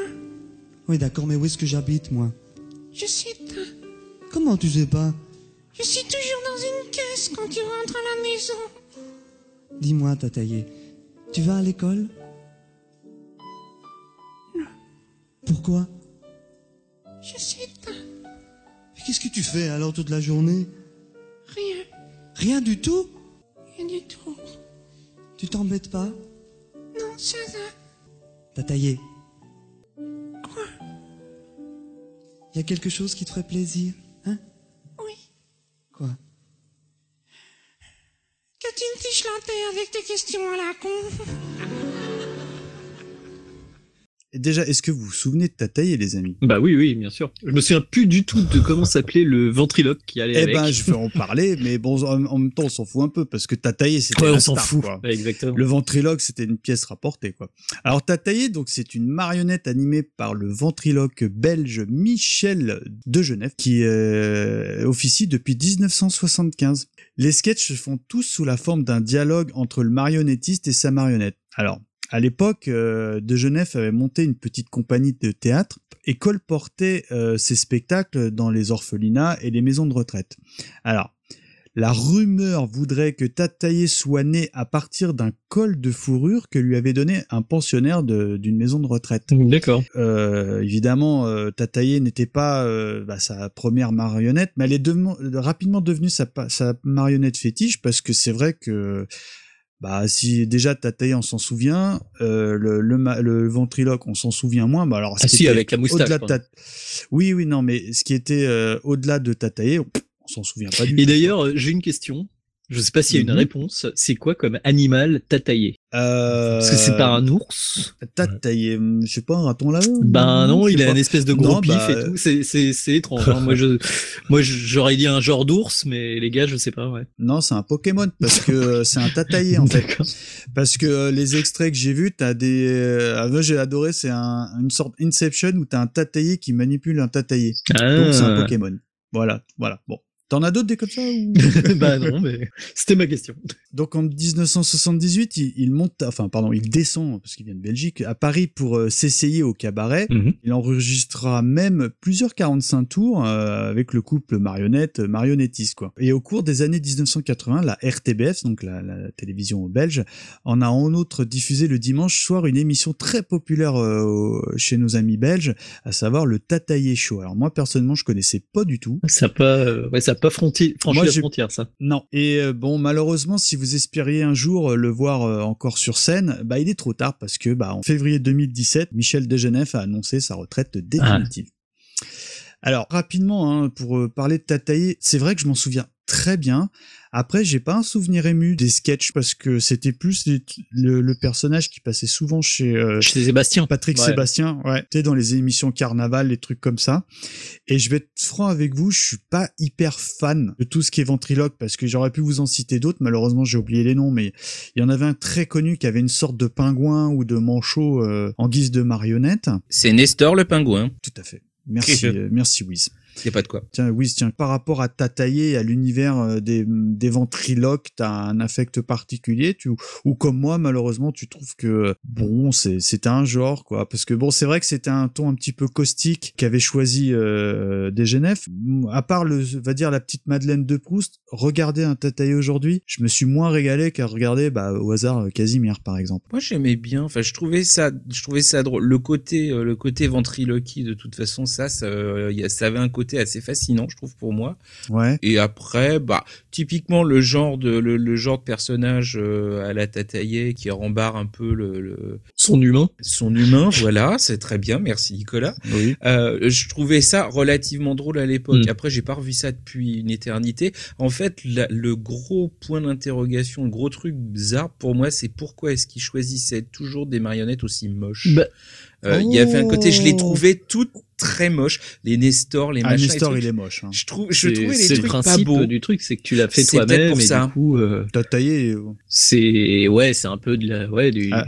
du do it yourself quoi. C'est ça. Ça, c'était un peu le genre de vieille peluche que que tu ressors d'un vieux carton qui était à la cave, qui est pleine d'araignées. Enfin, il y avait un côté très, ouais, très bizarre. Euh, mm. Alors visuellement en tout cas. Très honnêtement, jusqu'à il y a quelques années, j'étais persuadé que c'était un passé de mode. Eh jusqu'au, on va dire, au début des années 2010. Je croyais que t'allais dire que t'étais persuadé qu'il parlait tout seul. Comment ça, il y a quelqu'un dans Casimir? Non C'est vrai? Non, non. On m'aurait menti. Jusqu'à à peu près 2013 avec euh, bah, le qu'on appellera l'héritier, hein, les héritiers, avec euh, Jeff Panalclock et sa peluche Jean-Marc que j'ai essayé de regarder parce que chers auditeurs, si vous avez du Netflix, eh ben il y a un spectacle qui est dispo et j'ai pas tenu.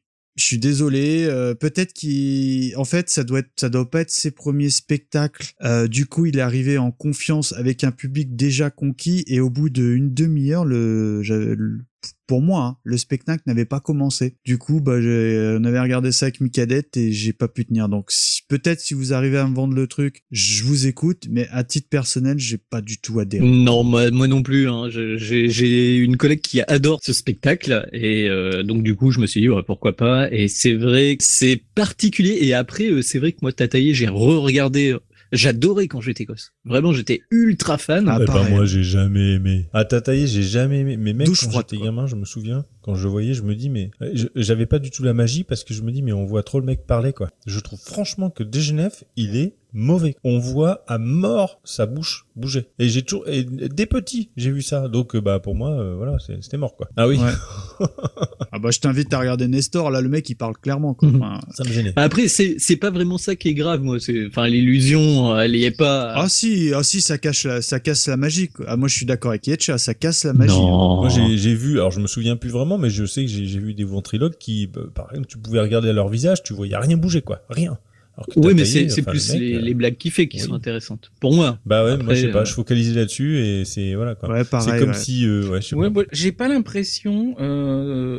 Moi, j'ai pas souvenir d'en avoir vu un où tu le voyais pas parler un minimum. Ah oui, mais oui, bien sûr. Donc, à la limite, moi, je trouvais que ça faisait partie du jeu, quoi. Euh, donc, euh, ça, ça, ça c'est un truc qui me choquait pas, le côté. Ben, on voit bien. D'un autre côté, on voit bien que la, la peluche, elle a besoin d'un humain à côté pour que pour qu'elle parle.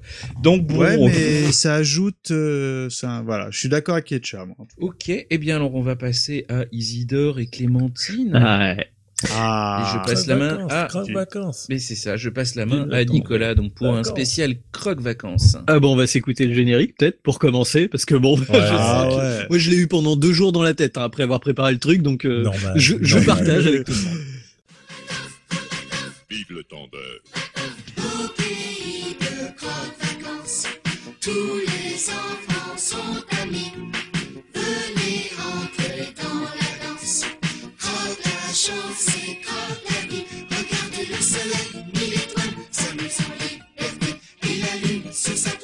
tisse une nuit. Croque la neige et croque printemps. Vive le temps de croque vacances. La la la la la la la. La la la la la la la. La la la la la la la. Donc croque vacances, d'or.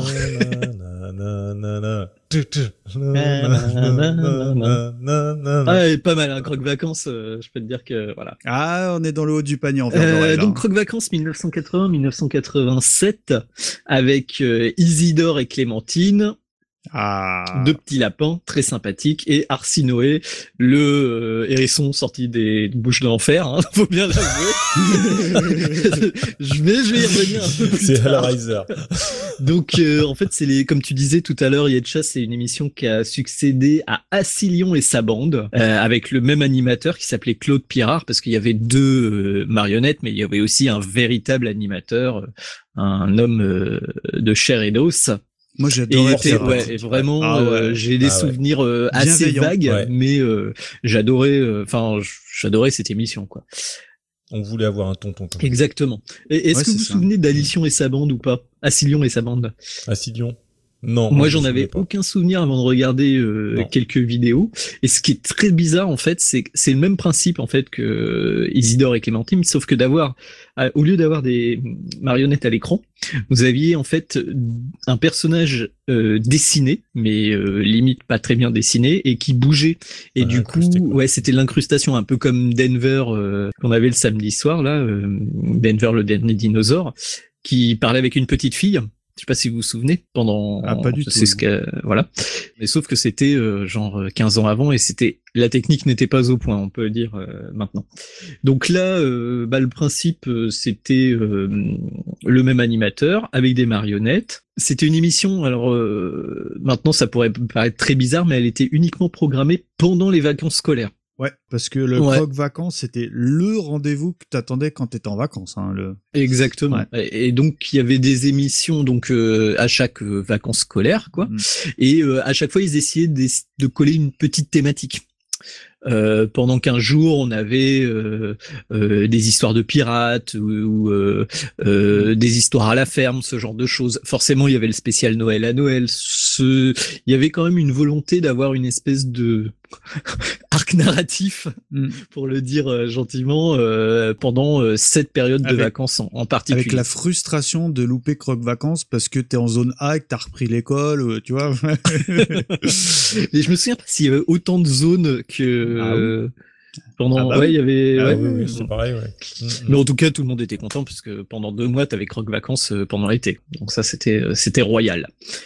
En plus, bon, très honnêtement, euh, on va pas se mentir, c'était aussi là l'émission à regarder parce que c'était là où il y avait toutes les séries cultes et tous les dessins animés cultes des années 80. Ouais. C'était quoi pour toi le, le, le, le- rendez-vous Bah, culte Enfin, le, le... Bah, il y en- avait tellement en fait. Ah là. Ils avaient quand même Arnold et Willy. Ils avaient Punky Brewster. J'ai pas tout listé hein, parce qu'il y avait euh, une soixantaine de, avait, de, euh, la, la de souris, séries là. qui se sont succédées. Zut. Euh, Dar- Dardar. J'ai failli- comment j'ai failli. Ah, Ça, j'adorais. Il y avait euh, Pun- Punky Brewster. Il y avait Belle et Sébastien. Il y avait les Il Barbapapa. aussi. Ah. Il y avait Spider-Man, Il l'araignée. L'araignée. L'araignée. Ouais. Spider cochon, Euh, Spider cochon. Ils ont commencé avec Capitaine Flamme aussi. Ouais. Scooby-Doo, Maya l'abeille, euh, les mini-pousses, les mousquetaires euh, avec les chiens là. Moi j'aimais beaucoup. Ah oui, oui. revu Tous depuis. et tous pour Ouais. oh là là là. Non, non, non, non, Ouais, ouais. c'est ça. Et le favori total Ah. de la team Tofsy et l'herbe magique. Ah. Euh, musicale. Ah, Ah oui. L'herbe musicale. euh, oui. Il- Ah, on l'aime beaucoup. Ah oui.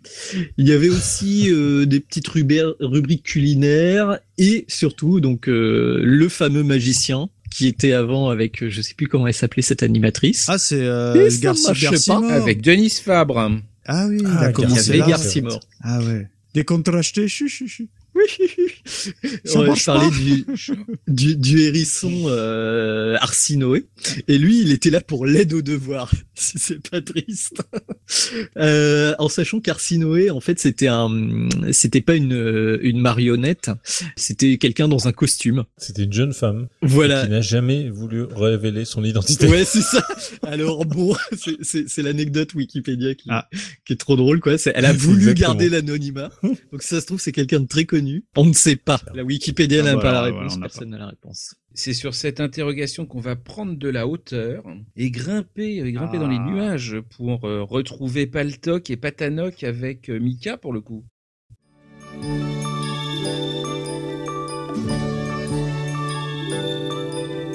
Nous arrivions d'un pays sans lumière, nous naviguions sans but près de la terre quand apparu au détour d'un nuage devant nos yeux un pays bleu, un monde à part, perché sur un nuage, ce monde à part est un petit village qui en secret flotte autour de la terre, viens avec nous au pays doux, au pays fou. Ici tout n'est que rire et que chanson, la joie s'est installée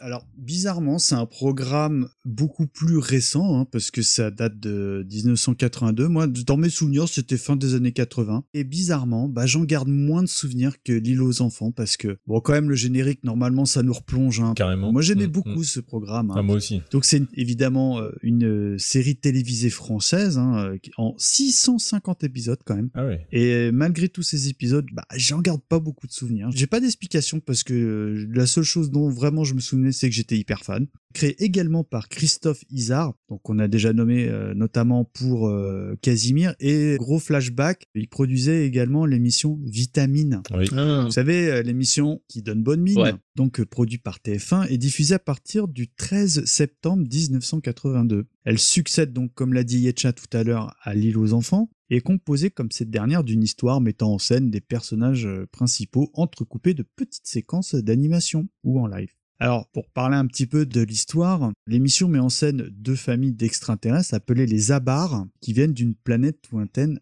nommée Arthas. Mhm. Alors, on a la famille Paltok, avec le père euh, bah, Paltok, de couleur jaune, et la famille Tirok. Et le père, donc, se nomme bah, évidemment Tirok, qui est lui de couleur verte.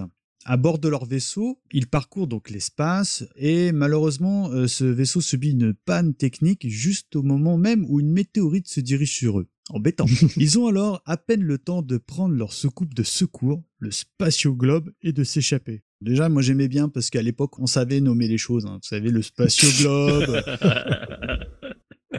C'est ce qu'on voit dans le générique alors du coup. Ouais, alors dans le générique, par rapport euh, à la série, c'est en dessin animé dans le générique. Oui, oui. Et je trouvais toujours ça bizarre, je trouvais que ça marchait moins bien en dessin animé. Ouais, c'est vrai. Alors donc vrai. ils arrivent à proximité de la Terre et contraints de s'arrêter sur le, écoutez bien, sur le premier nuage qu'ils trouvent. Donc euh, bon, classe. Déjà là, on, là ça fait tout de suite appel à tout ce qui conte, euh, à Jack et le haricot magique, etc., etc. Enfin je trouve. Mhm. D'ailleurs, vous allez voir, c'est pas anodin. Et encore plus drôle, au milieu de ces nuages se trouve un drôle de village. Celui a non seulement l'étrange particulier d'être perché au-dessus de la terre, mais en plus euh, se trouve habité par deux petits vieux terriens. Oscar Paterne, l'ancien garde champêtre du village, et Émilien Duboeuf, l'ancien berger. Donc les extraterrestres vont prendre possession des lieux, euh, évidemment ce qui ne va pas manquer de provoquer bien souvent de vives discussions entre les deux euh, vieillards et des nouveaux habitants. En fait, on peut dire tout simplement qu'ils se sont fait coloniser. hein. Enfin voilà. Au fil des épisodes, de nombreux terriens dont Ismail seront euh, invités et le seul moyen pour leur rendre visite, c'est d'emprunter le fameux haricot magique. Donc là, ça revient vraiment à ce que je disais tout à l'heure euh, par rapport à Jacques et le haricot magique.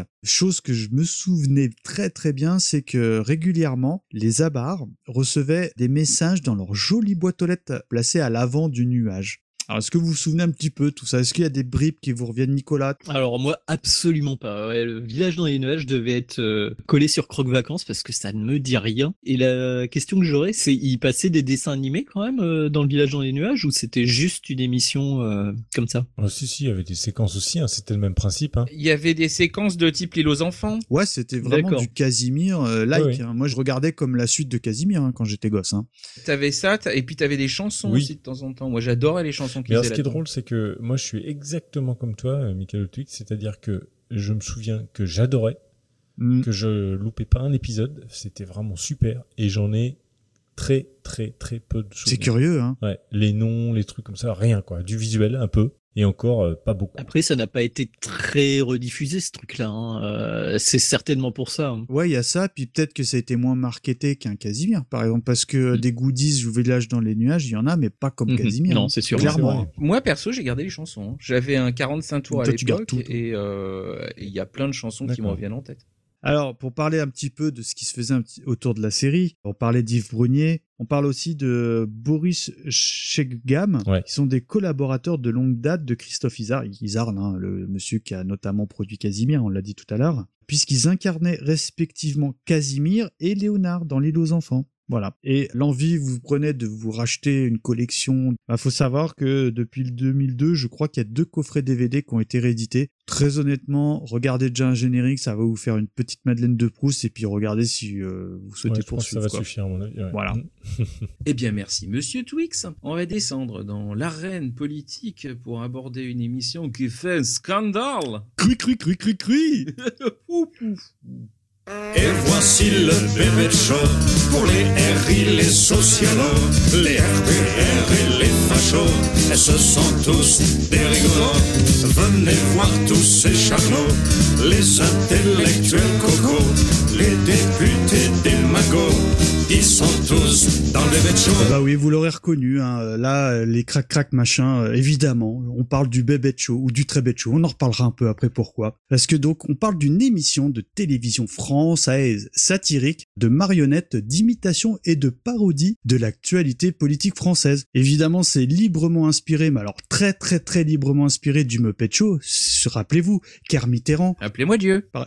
On sent le whiz hyper chaud sur le dossier Muppet hein, tu vas en parler. Hein. Et donc c'est créé par Jean Amadou, pour qui j'ai un immense respect, et de Stéphane Collaro, qu'on a déjà eu l'occasion d'évoquer euh, dans notre euh, numéro sur l'humour des années 80. Stéphane Collaro que Wiz et moi nous adorons d'amour. quoi et de Jean Roucas qui est euh, me concernant, je suis un peu plus pondéré sur sa manière de percevoir les choses quoi. Alors, faut savoir que cette émission a été diffusée à partir d'octobre 1982 jusqu'en septembre 1995 donc exclusivement sur TF1 Initialement, donc, ça se base sur euh, l'humour et des jeux de mots. Donc, le BP Show euh, a ensuite commenté euh, quotidiennement l'actualité. Et à l'origine, faut savoir que ce n'était qu'une séquence des émissions de Coco Boy, que je crois qu'on avait déjà évoqué, mon Wiz. Hein. C'est pas impossible. Donc, une émission qui passait de 1982 à 1984.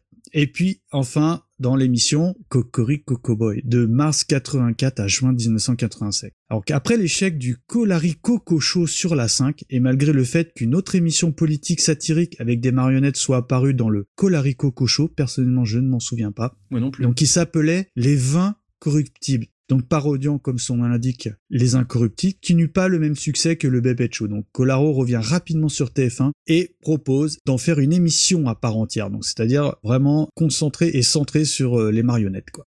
Donc, lancé en pleine élection française de 1988 dès le 14 mars, le BP Show est diffusé du lundi au vendredi à 19h50. Euh, voilà, à 19h50, tu savais que les parents, avec l'apéro, regardaient euh, le Show. Enfin, me concernant, c'est un peu le cas. Quoi. Moi, pas trop, en fait. Moi, ça me faisait rire euh, à l'époque, hein, donc je regardais pas mal euh, à l'époque, mais globalement, il y a que moi que ça faisait rire.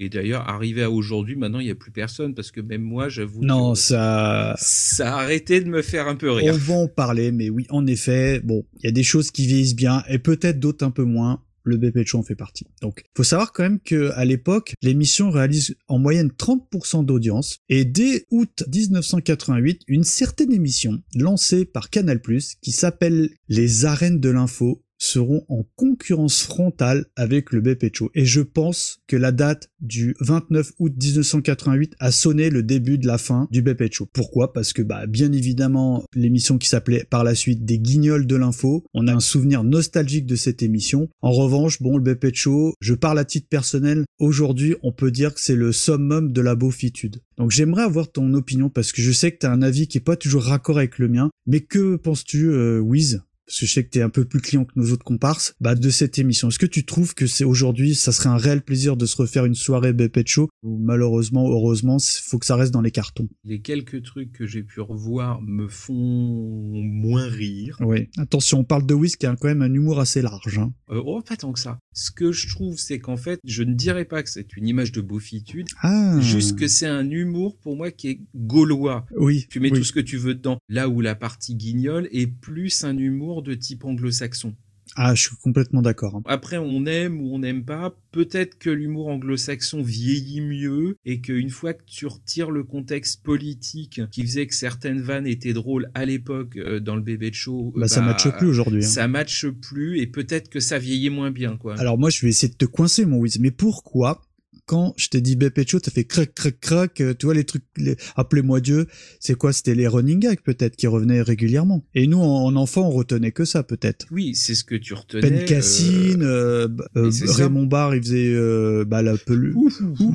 Enfin voilà, et puis euh, crac crac crac, enfin euh, c'était Chirac quoi. Enfin voilà quoi.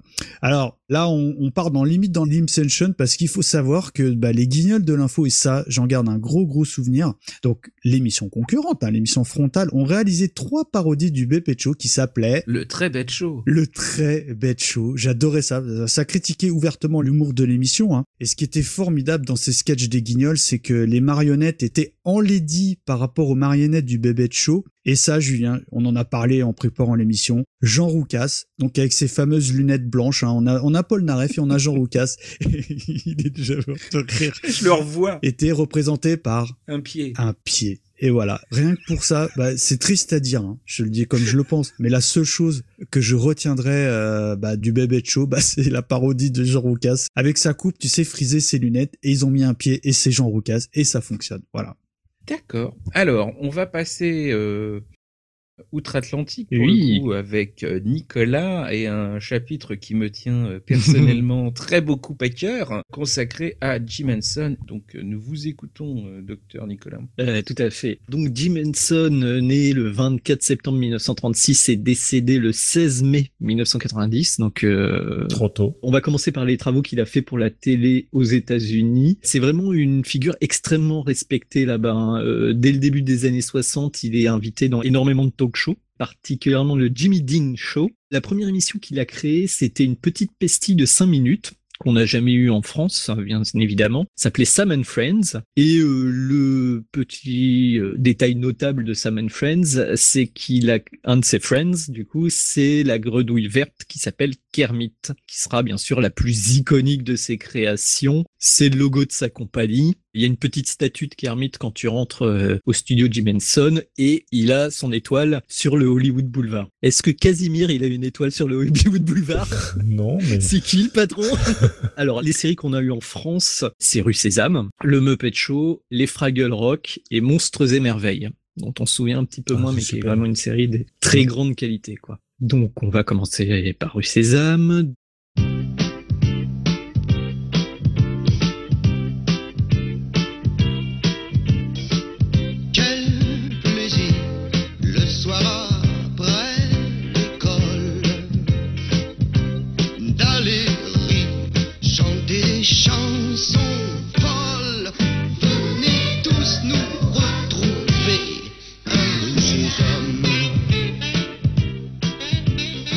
4378 épisodes. Diffusion encore en cours, hein, je crois, euh, sur euh, la 5. Ah oui, quand même. hein. C'est sans aucun doute euh, la série avec des marionnettes la plus longue euh, de l'histoire de la télévision. Au début, donc euh, en 74, c'est inséré, comme tu disais, dans l'île aux enfants.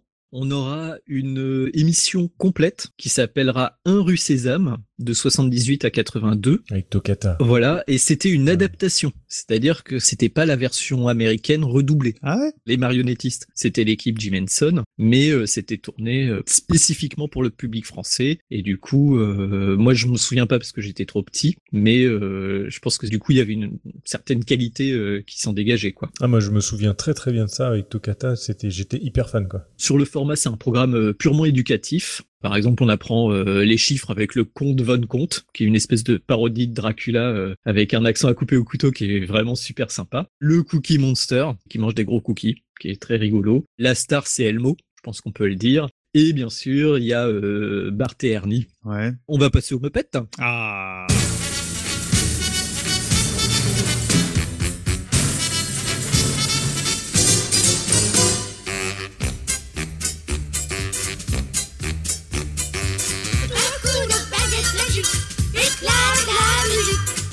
Les bravos, vive Il est temps de s'habiller, comme pour bien maquillé. On peut le faire Et maintenant que la fête commence, sur le plus illustrissime, fantastiquissime, super chaudissime et patatissime, chante tous les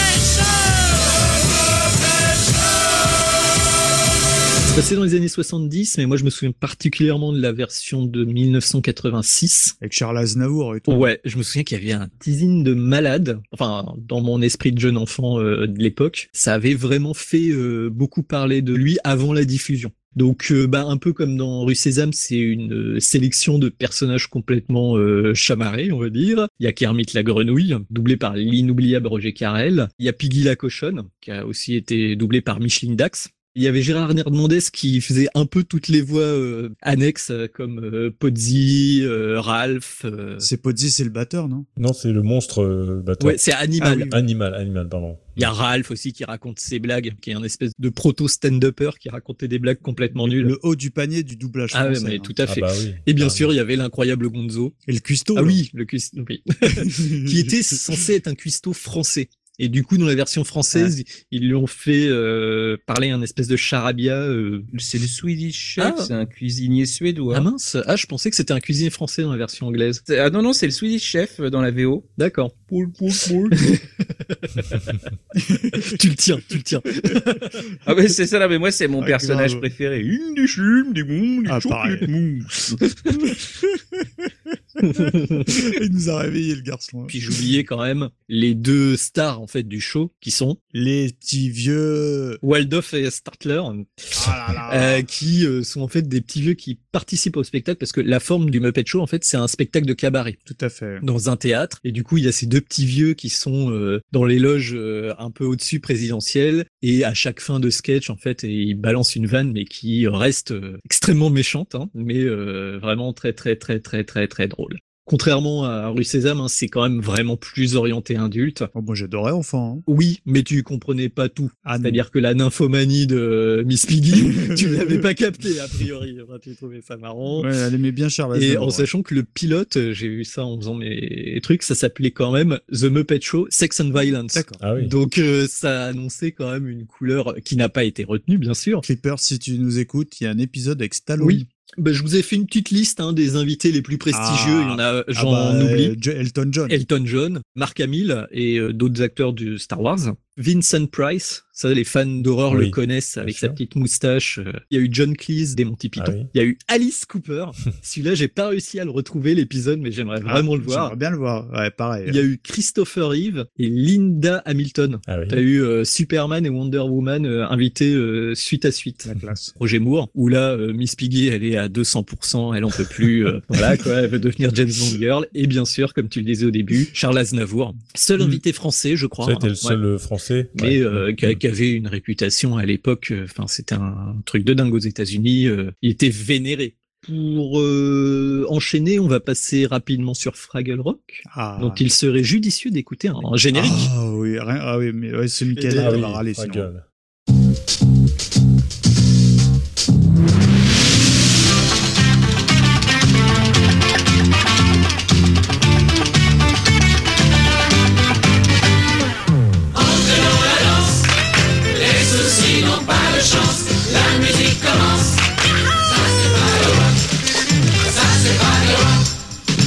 C'est Fraggle Rock.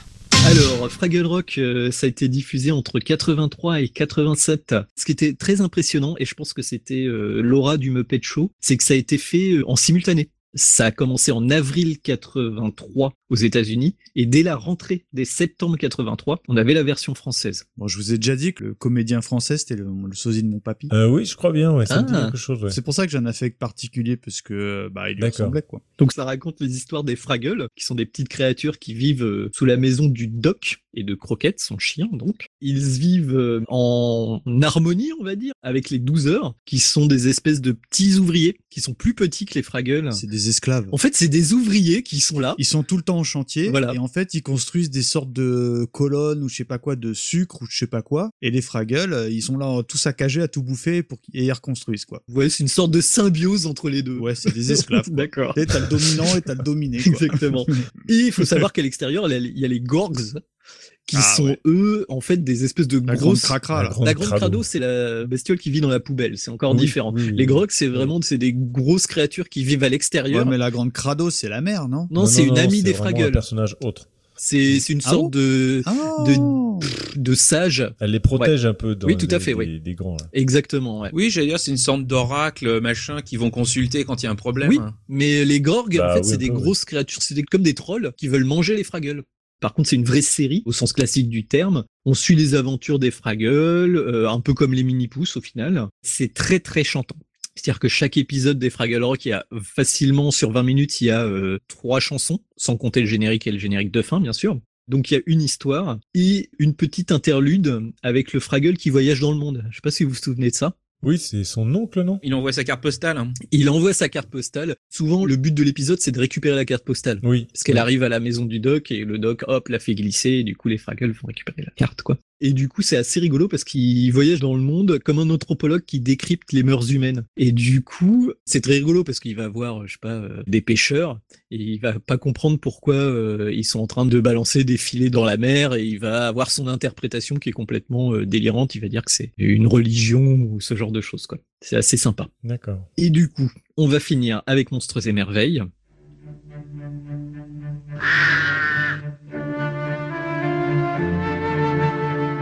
Lorsque tombe le soir et que la nuit est noire, lorsque la lune blanche s'arrondit dans le ciel, chacun d'entre nous sait que la meilleure place au coin du feu est celle des monstres et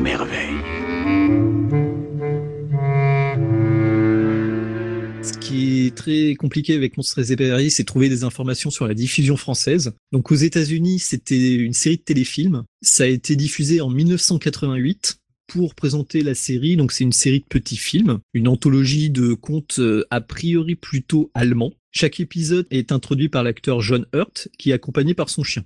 Donc ça ressemble en ça euh, beaucoup à Fraggle Rock, en sachant que la marionnette du chien, elle est beaucoup plus réaliste que la marionnette de Fraggle Rock, mais ça reste un peu le même type de chien, euh, patapouf. Oui, c'est une évolution de croquette quand même. Ah oui, oui, il est un peu moins cartoon, il n'y a pas les oreilles qui se lèvent autant, mais ça ressemble beaucoup à Croquette, ouais. Je sais pas si vous l'avez déjà regardé, cette série, c'est une série très étrange. J'adore. Oui, oui. Ah, moi j'aime beaucoup aussi. Ah, je connais pas. C'est fabuleux, Ouais, c'est vraiment bien, une ouais. super Très, série. très bon. S'il faut se faire un parallèle avec le cinéma, ça ressemble au niveau euh, technique pas mal à Dark Crystal, sauf que on attaque des acteurs humains. Donc ils vont discuter avec les marionnettes. C'est de qualité quoi. Et euh, ah oui oui, c'est ultra ultra qualité. Ça peut être un peu inquiétant pour des jeunes enfants quand même. Parce que ça parle de monstres, ça parle d'ogres. euh, on arrive au moment où euh, Jim Henson, euh, il a les coups des franges au niveau artistique, il a euh, de l'argent à plus savoir qu'en faire, je pense. Et du coup, il a pu faire cette série qui est vraiment euh, sympathique, quoi. Il se fait plaisir quoi. Voilà. Ouais. En sachant qu'il est mort à 53 ans, hein, comme je disais au début, d'une pneumonie fulgurante. Et du coup, il a eu le droit quand même à un hommage national euh, sur la PBS qui diffusait euh, tous ses programmes. Et l'émission Hommage a quand même réuni plusieurs millions de spectateurs aux États-Unis. Ah oui, oui. c'est une institution quoi.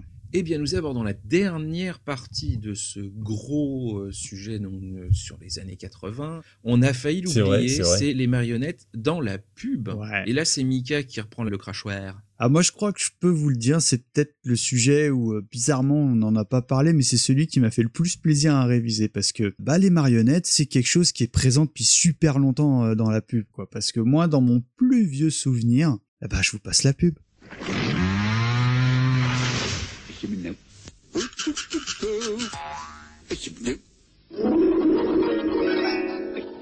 Ah, Chemineux ah, évidemment, vous vous rappelez que moi j'appelais ça le chien de TF1, mais en fait c'est un lion. Hein. C'était le petit lion qui passait dans les interludes des publicités sur la chaîne TF1. Il s'appelle donc Loeki, hein, au chemineux. Donc c'est une marionnette apparue à la télévision le 2 janvier 1972 et elle fut créée par le cinéaste d'animation néerlandais, parce que la marionnette, pardonnez-moi, je ne l'ai pas précisé, mais vient de ce pays, Job Gessink. Mhm. Donc les gags de 4 secondes, euh, son air attachant firent tout de suite euh, un succès, voire une mascotte. Le Loeki, bon déjà d'avoir un design assez intéressant, comme je l'ai dit tout de suite, si les auditeurs vous avez l'habitude de nous écouter, Hushmeneux, ça doit vous parler, hein, n'ayons pas peur des mots. Et ben en fait ça veut dire quelque chose, c'est une onomatopée, c'est dérivé du néerlandais, pardonnez-moi, mais nous qui signifie en gros ah bah ça alors. Ah oui, ah bah ça je savais pas. Ah bah ça Ah, alors. Tout de suite, ça Ah, prend sens, quoi. Tout prend sens. Ah oui. Pour rester sur le dossier publicité, tout de suite, on pense au, bah, au fameux crocodile des pubs Amstrad, le mordo informatique. Rappelez-vous, il me semble qu'on avait un peu expliqué l'origine de ce croco dans notre hors-série sur les jeux vidéo. On a la pub Lustucru, je l'avais Mhm. oublié, je crois que c'est toi, Yetcha, qui l'a rajouté. Ouais, parce ouais. que Germaine, Germaine, vous vous rappelez ça de ces extraterrestres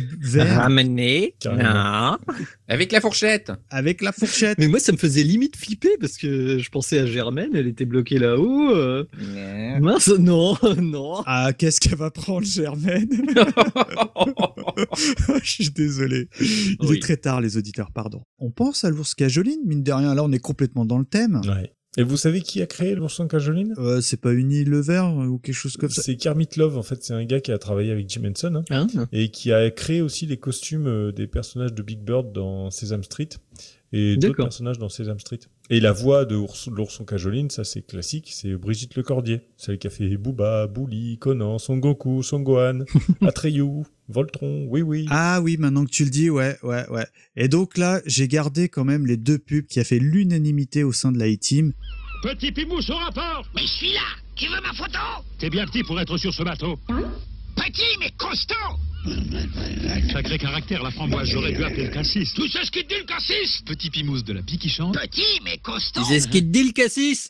Ah, la pique qui chante. Oh, il le tient bien, euh, Yetcha. Donc c'est euh, évidemment culte, quoi. Toute la pub de cette marque, elles sont bonnes hein, dans ces années-là. Savez-vous qui a créé le personnage de Picky Chante, la Ah, marionnette? Non. Alain Duverne, ça vous dit rien? Bah, Non. Alors, bah, c'est le créateur des marionnettes du bébé de des Ah, guignols oui. de l'info et des minicums. D'accord, oui, oui, oui. Donc, euh, quand même, Oui. respect. Et enfin, alors là, je pense que ça fait largement l'unanimité au- auprès de la team Bien évidemment, je vais vous parler de la carte qui te fait voyager à moitié prix. Et ton tonton? Avec la carte Kiwi, tu payes moitié prix. Et ton papa aussi. Et ta maman aussi. Et ton tonton aussi. Et ta marraine aussi. Billets s'il vous plaît. Oui, oui, voici la carte Kiwi, nos billets moitié prix. Moitié prix, c'est pas possible. Mais si, c'est possible avec la carte Kiwi, l'enfant de moins de 16 ans. Et ceux qui l'accompagnent jusqu'à 4 personnes. Paye tous moitié prix. Un enfant, une carte Kiwi, et on voyage à moitié prix. La carte kiwi, tu voyages à moitié prix. Oui, Moitié oui. prix. Là là, C'est pas possible. Dans les pubs euh, avec le thème du jour, c'est pour moi, euh, j'espère que vous allez me suivre, la pub culte. J'ose espérer que les auditeurs, vous la connaissez au minimum un petit peu. Si vous la connaissez par cœur, on vous en voudra pas. Parce que euh, bah nous, on l'aime, hein, on l'aime d'amour. Mais, mais chers camarades, qu'est-ce que vous validez mon dernier choix? Tout à Ah fait. bah oui, oui, non, complètement. et je me demande, alors, Yetcha, j'avoue que j'ai pas trop creusé parce qu'à la base c'était pas une rubrique qu'on avait euh, retenue. Je me demande si c'est pas les gars euh, qui ont fait les guignols, enfin le même type ou euh, en tout cas au niveau cara design, euh, on est proche des guignols mais version anglaise je pense. Ouais, ouais, on est plus Oui. proche de la version des... euh, comment ça s'appelait Spitting euh, Image. ah, Spitting Image. Spitting comment Spitting Image. Ah, Spitting Image, ouais, euh, l'émission des qui, a- qui est juste avant les Guignols de l'info en fait en France, ouais. Et Mais qui a été inspiré par euh, Le bébé les, de les show. bébés de show. Ouais. Ah oui. Alors je me permettrais, parce qu'on en a discuté pendant la préparation, d'ajouter que c'est quand même, à mon sens, le meilleur rôle de François Fillon. c'est clair. Regardez la pub, les amis. Vrai. Ah non mais ils la. Nos auditeurs sont des gens de goût, ils, ils valident la carte kiwi. Bah, il valide, il valide. Il faut quand même des, des jeunes avec toi, quoi, sinon bah ça faut que tu pas, ouais quoi. mais ça te permet de voyager à moitié prix. Ah bah oui, quand même. oui, Voilà. À moitié prix. Bah, après, c'est comme la carte jeune, hein, Mm. si tu payes le prix. T'as tout compris. Ouais. Nous abandonnons les années 80 pour aborder donc le chapitre consacré aux héritiers. Donc on commence tout de suite avec, euh, bah, si je vous dis euh, Coco, euh, Diva, Jojo, Nag, Vanessa, Zaza, Josie, vous me répondez Les minicums. Eh ben voilà.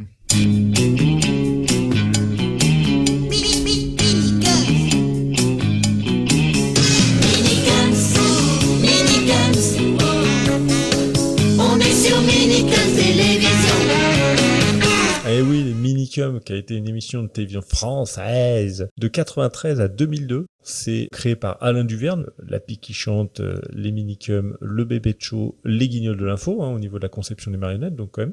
Cette émission, donc, ça a été euh, à destination de la jeunesse, avec euh, des caricatures, en quelque sorte, d'enfants qui reprennent les traits de personnages connus, donc Nag pour Mhm. Nagui, Coco pour Antoine Decaune, Vanessa pour Vanessa Paradis, MC pour MC Solar, etc., etc. Il y a Elsa, il y a Bernard Pivot, il y a Gérard Depardieu, il y a Josiane Balasco, donc plein de célébrités. Et en fait, les Minicums a été une émission qui a extrêmement bien marché. Aujourd'hui, il y a une très très grosse communauté de fans euh, de cette émission. Il y a la génération Minicum qu'on appelle.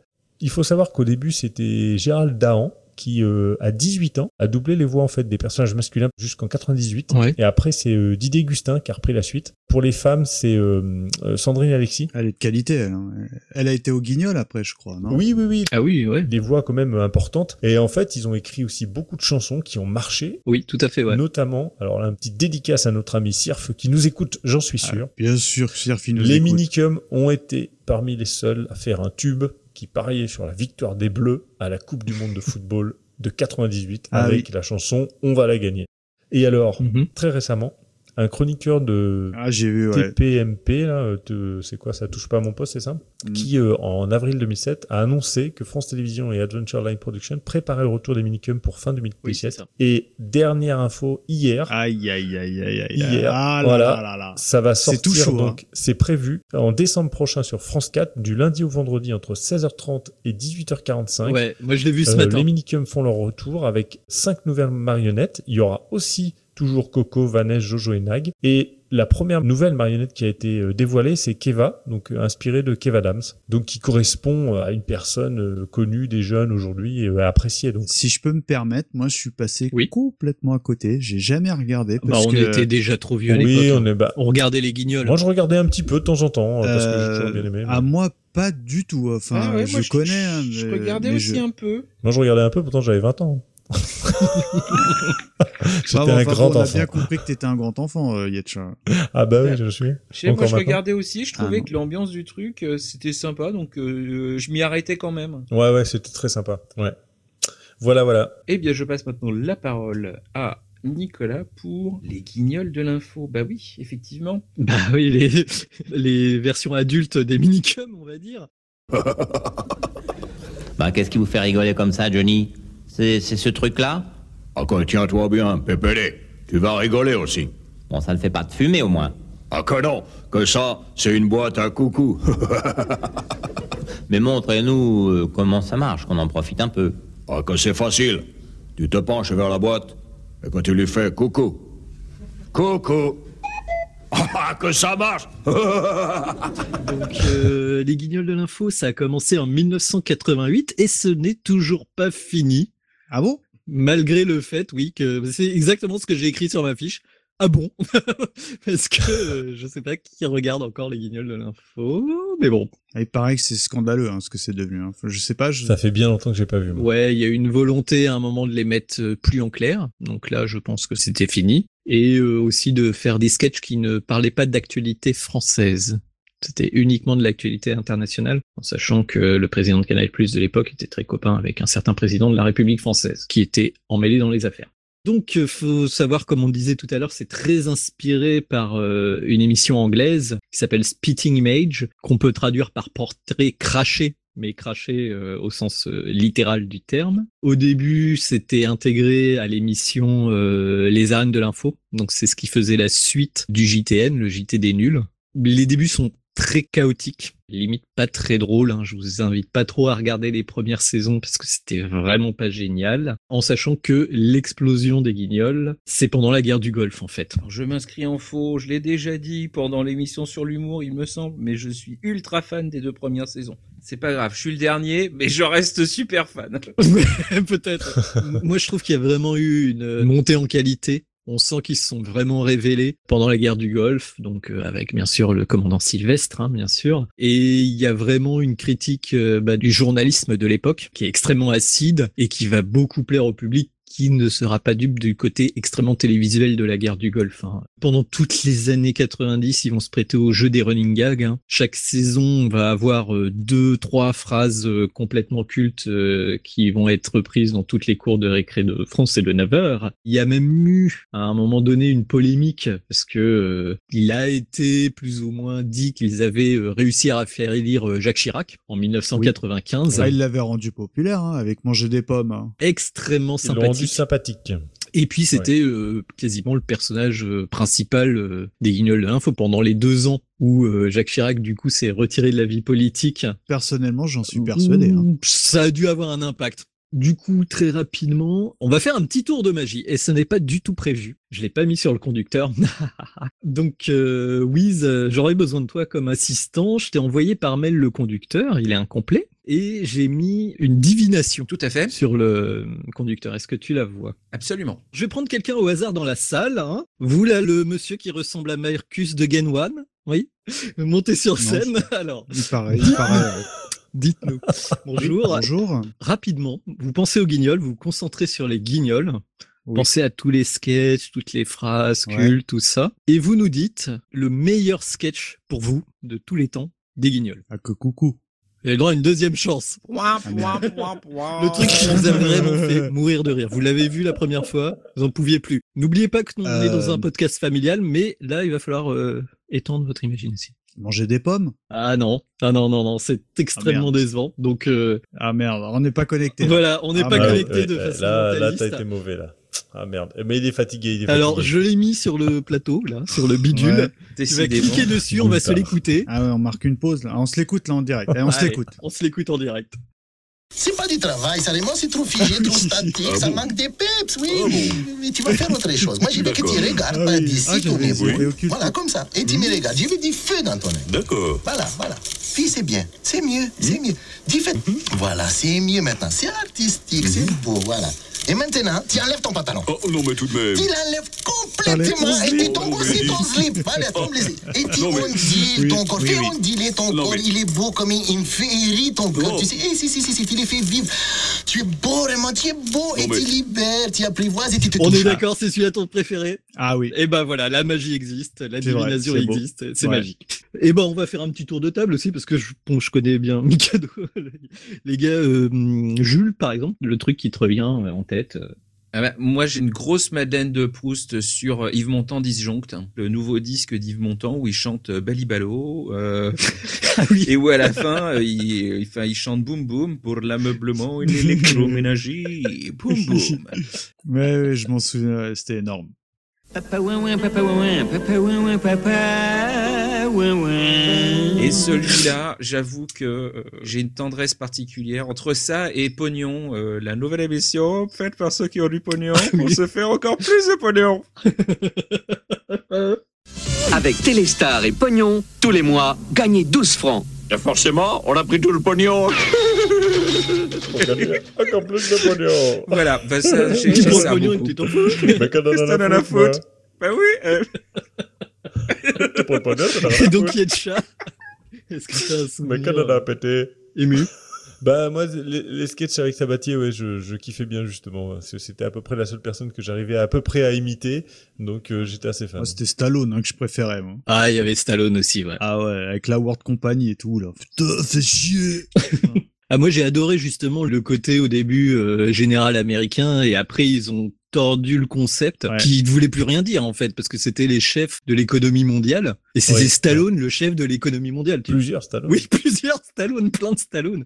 Et quand tu suivais le truc, ça ne faisait aucun sens si t'arrivais euh, en plein milieu du truc, mais euh, c'est devenu ultra culte. C'est clair. En sachant que moi, ma préférée, c'est un sketch qui est peut-être un petit peu moins connu, et c'est toujours avec Chirac et Philippe Seguin. Ils avaient fait un remake de Pulp Fiction, justement. Ah oui, oui, Quand euh, ils ont réussi à, à, à, niquer Balladur euh, pour l'élection présidentielle. Fiction. Avec Jacques Chirac, Édouard Balladur, Charles Pasqua et Philippe Seguin.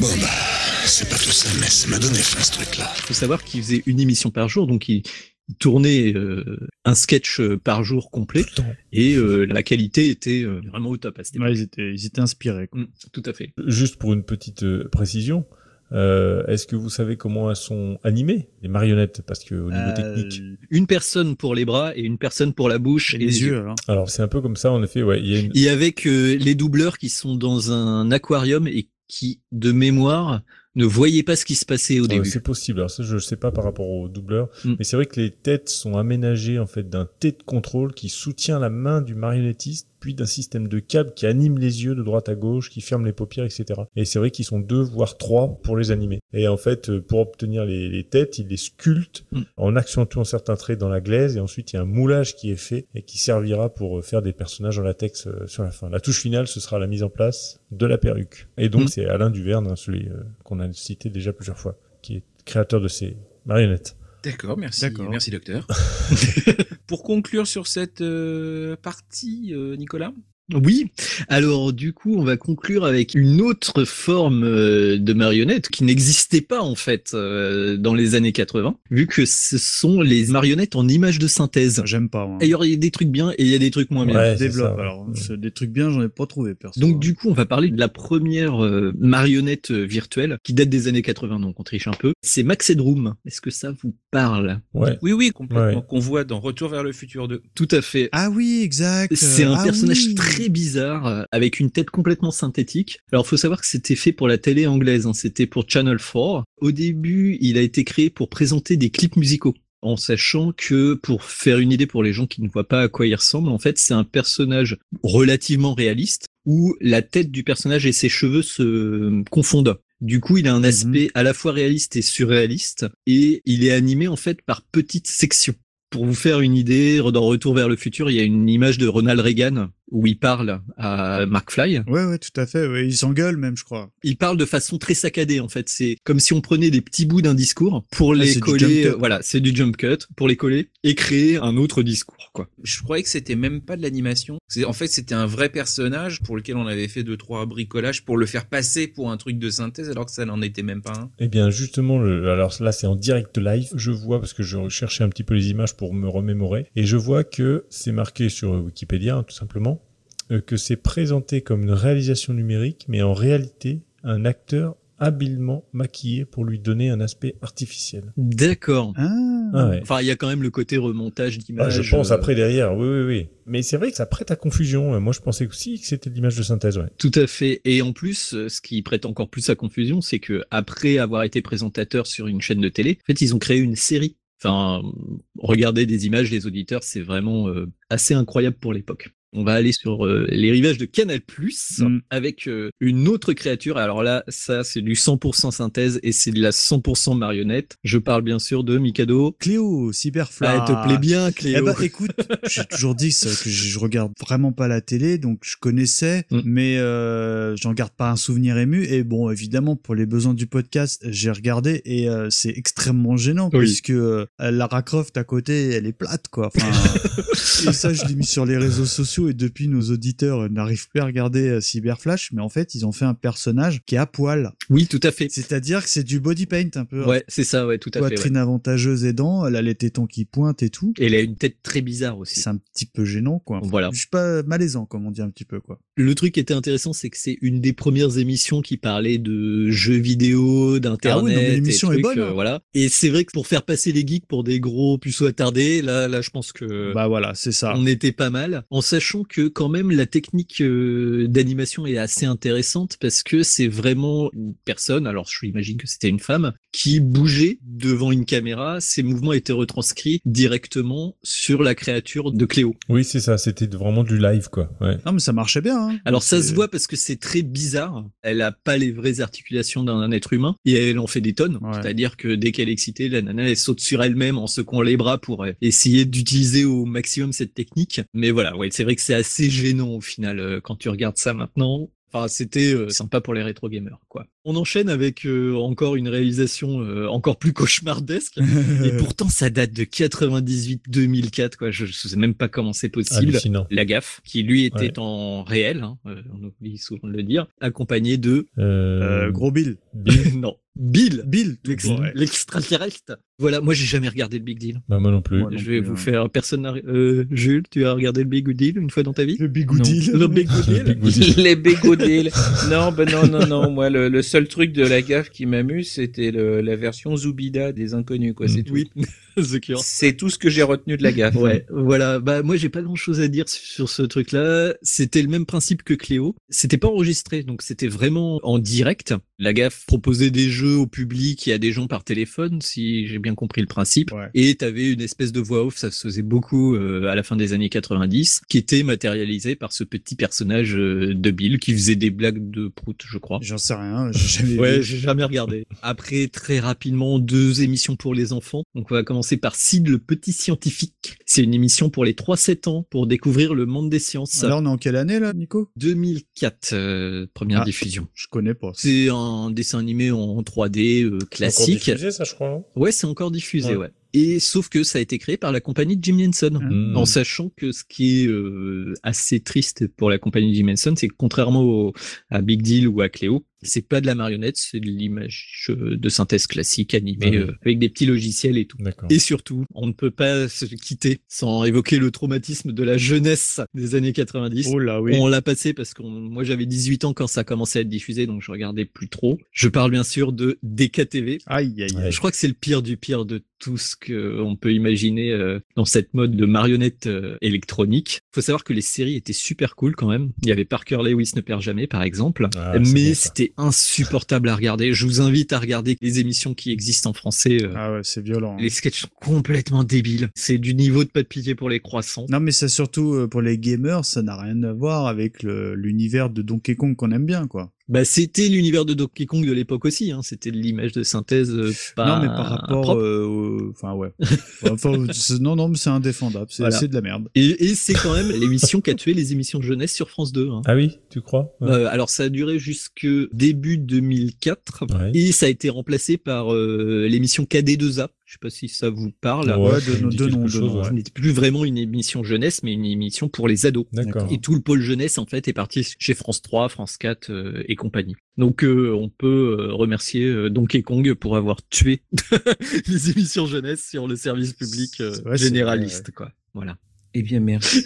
Ce qui nous amène euh, doucettement eh bien, à la conclusion de cette émission. Oh, oui, le déjà. Temps est passé tellement vite. Mais oui, ça fait jamais 4 heures qu'on parle.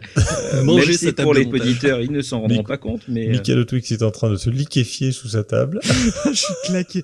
Ah, je, suis, dans un Alors, conclusion. Tout ça nous amène donc à la conclusion. Donc, euh, j'avais proposé à mes chers camarades de faire un petit tour de table. A priori, ils ont plutôt envie de dormir.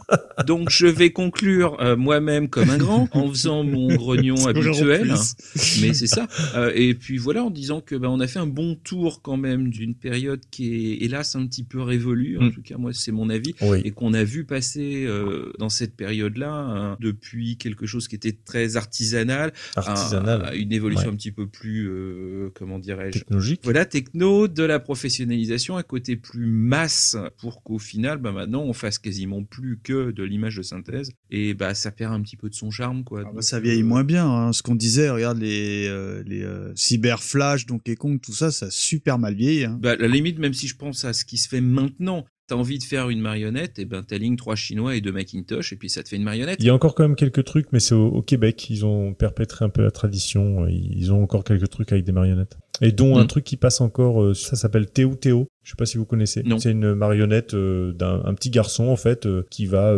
aller voir des gens pratiquer un métier, pratiquer un sport. Il demande comment ça se passe, etc. Et donc c'est une caméra entre guillemets normale qui filme et donc il y a cette marionnette Théo qui est manipulée par un, un artiste marionnettiste qui bouge en direct, qui interviewe les gens, etc. Quoi. D'accord. C'est le seul truc récent qui passe encore, donc qui est québécois et qui passe aussi en France euh, que je connais euh, avec une marionnette quoi. Alors tout n'est pas perdu donc euh... à part ces Strict qui continue aussi encore. Gardons donc l'espoir, on sait jamais, peut-être qu'on reviendra bah à ces productions qui étaient quand même assez poétiques je trouve et qui ont vraiment marqué une époque et que je regrette un peu moi à titre personnel. Donc bah, ceci achève l'émission, là ça y est, vous allez tous pouvoir aller vous coucher comme d'habitude les, les internets, les réseaux sociaux, les machins, les bidules, les enfin voilà, vous connaissez ça mieux que moi. Et puis donc on se quitte sur un générique que ou une chanson, j'ai pas trop compris ce que c'était. Vous me le refaites hein? La chanson principale du film Team America euh, World Police qui s'appelle America Fuck Yeah.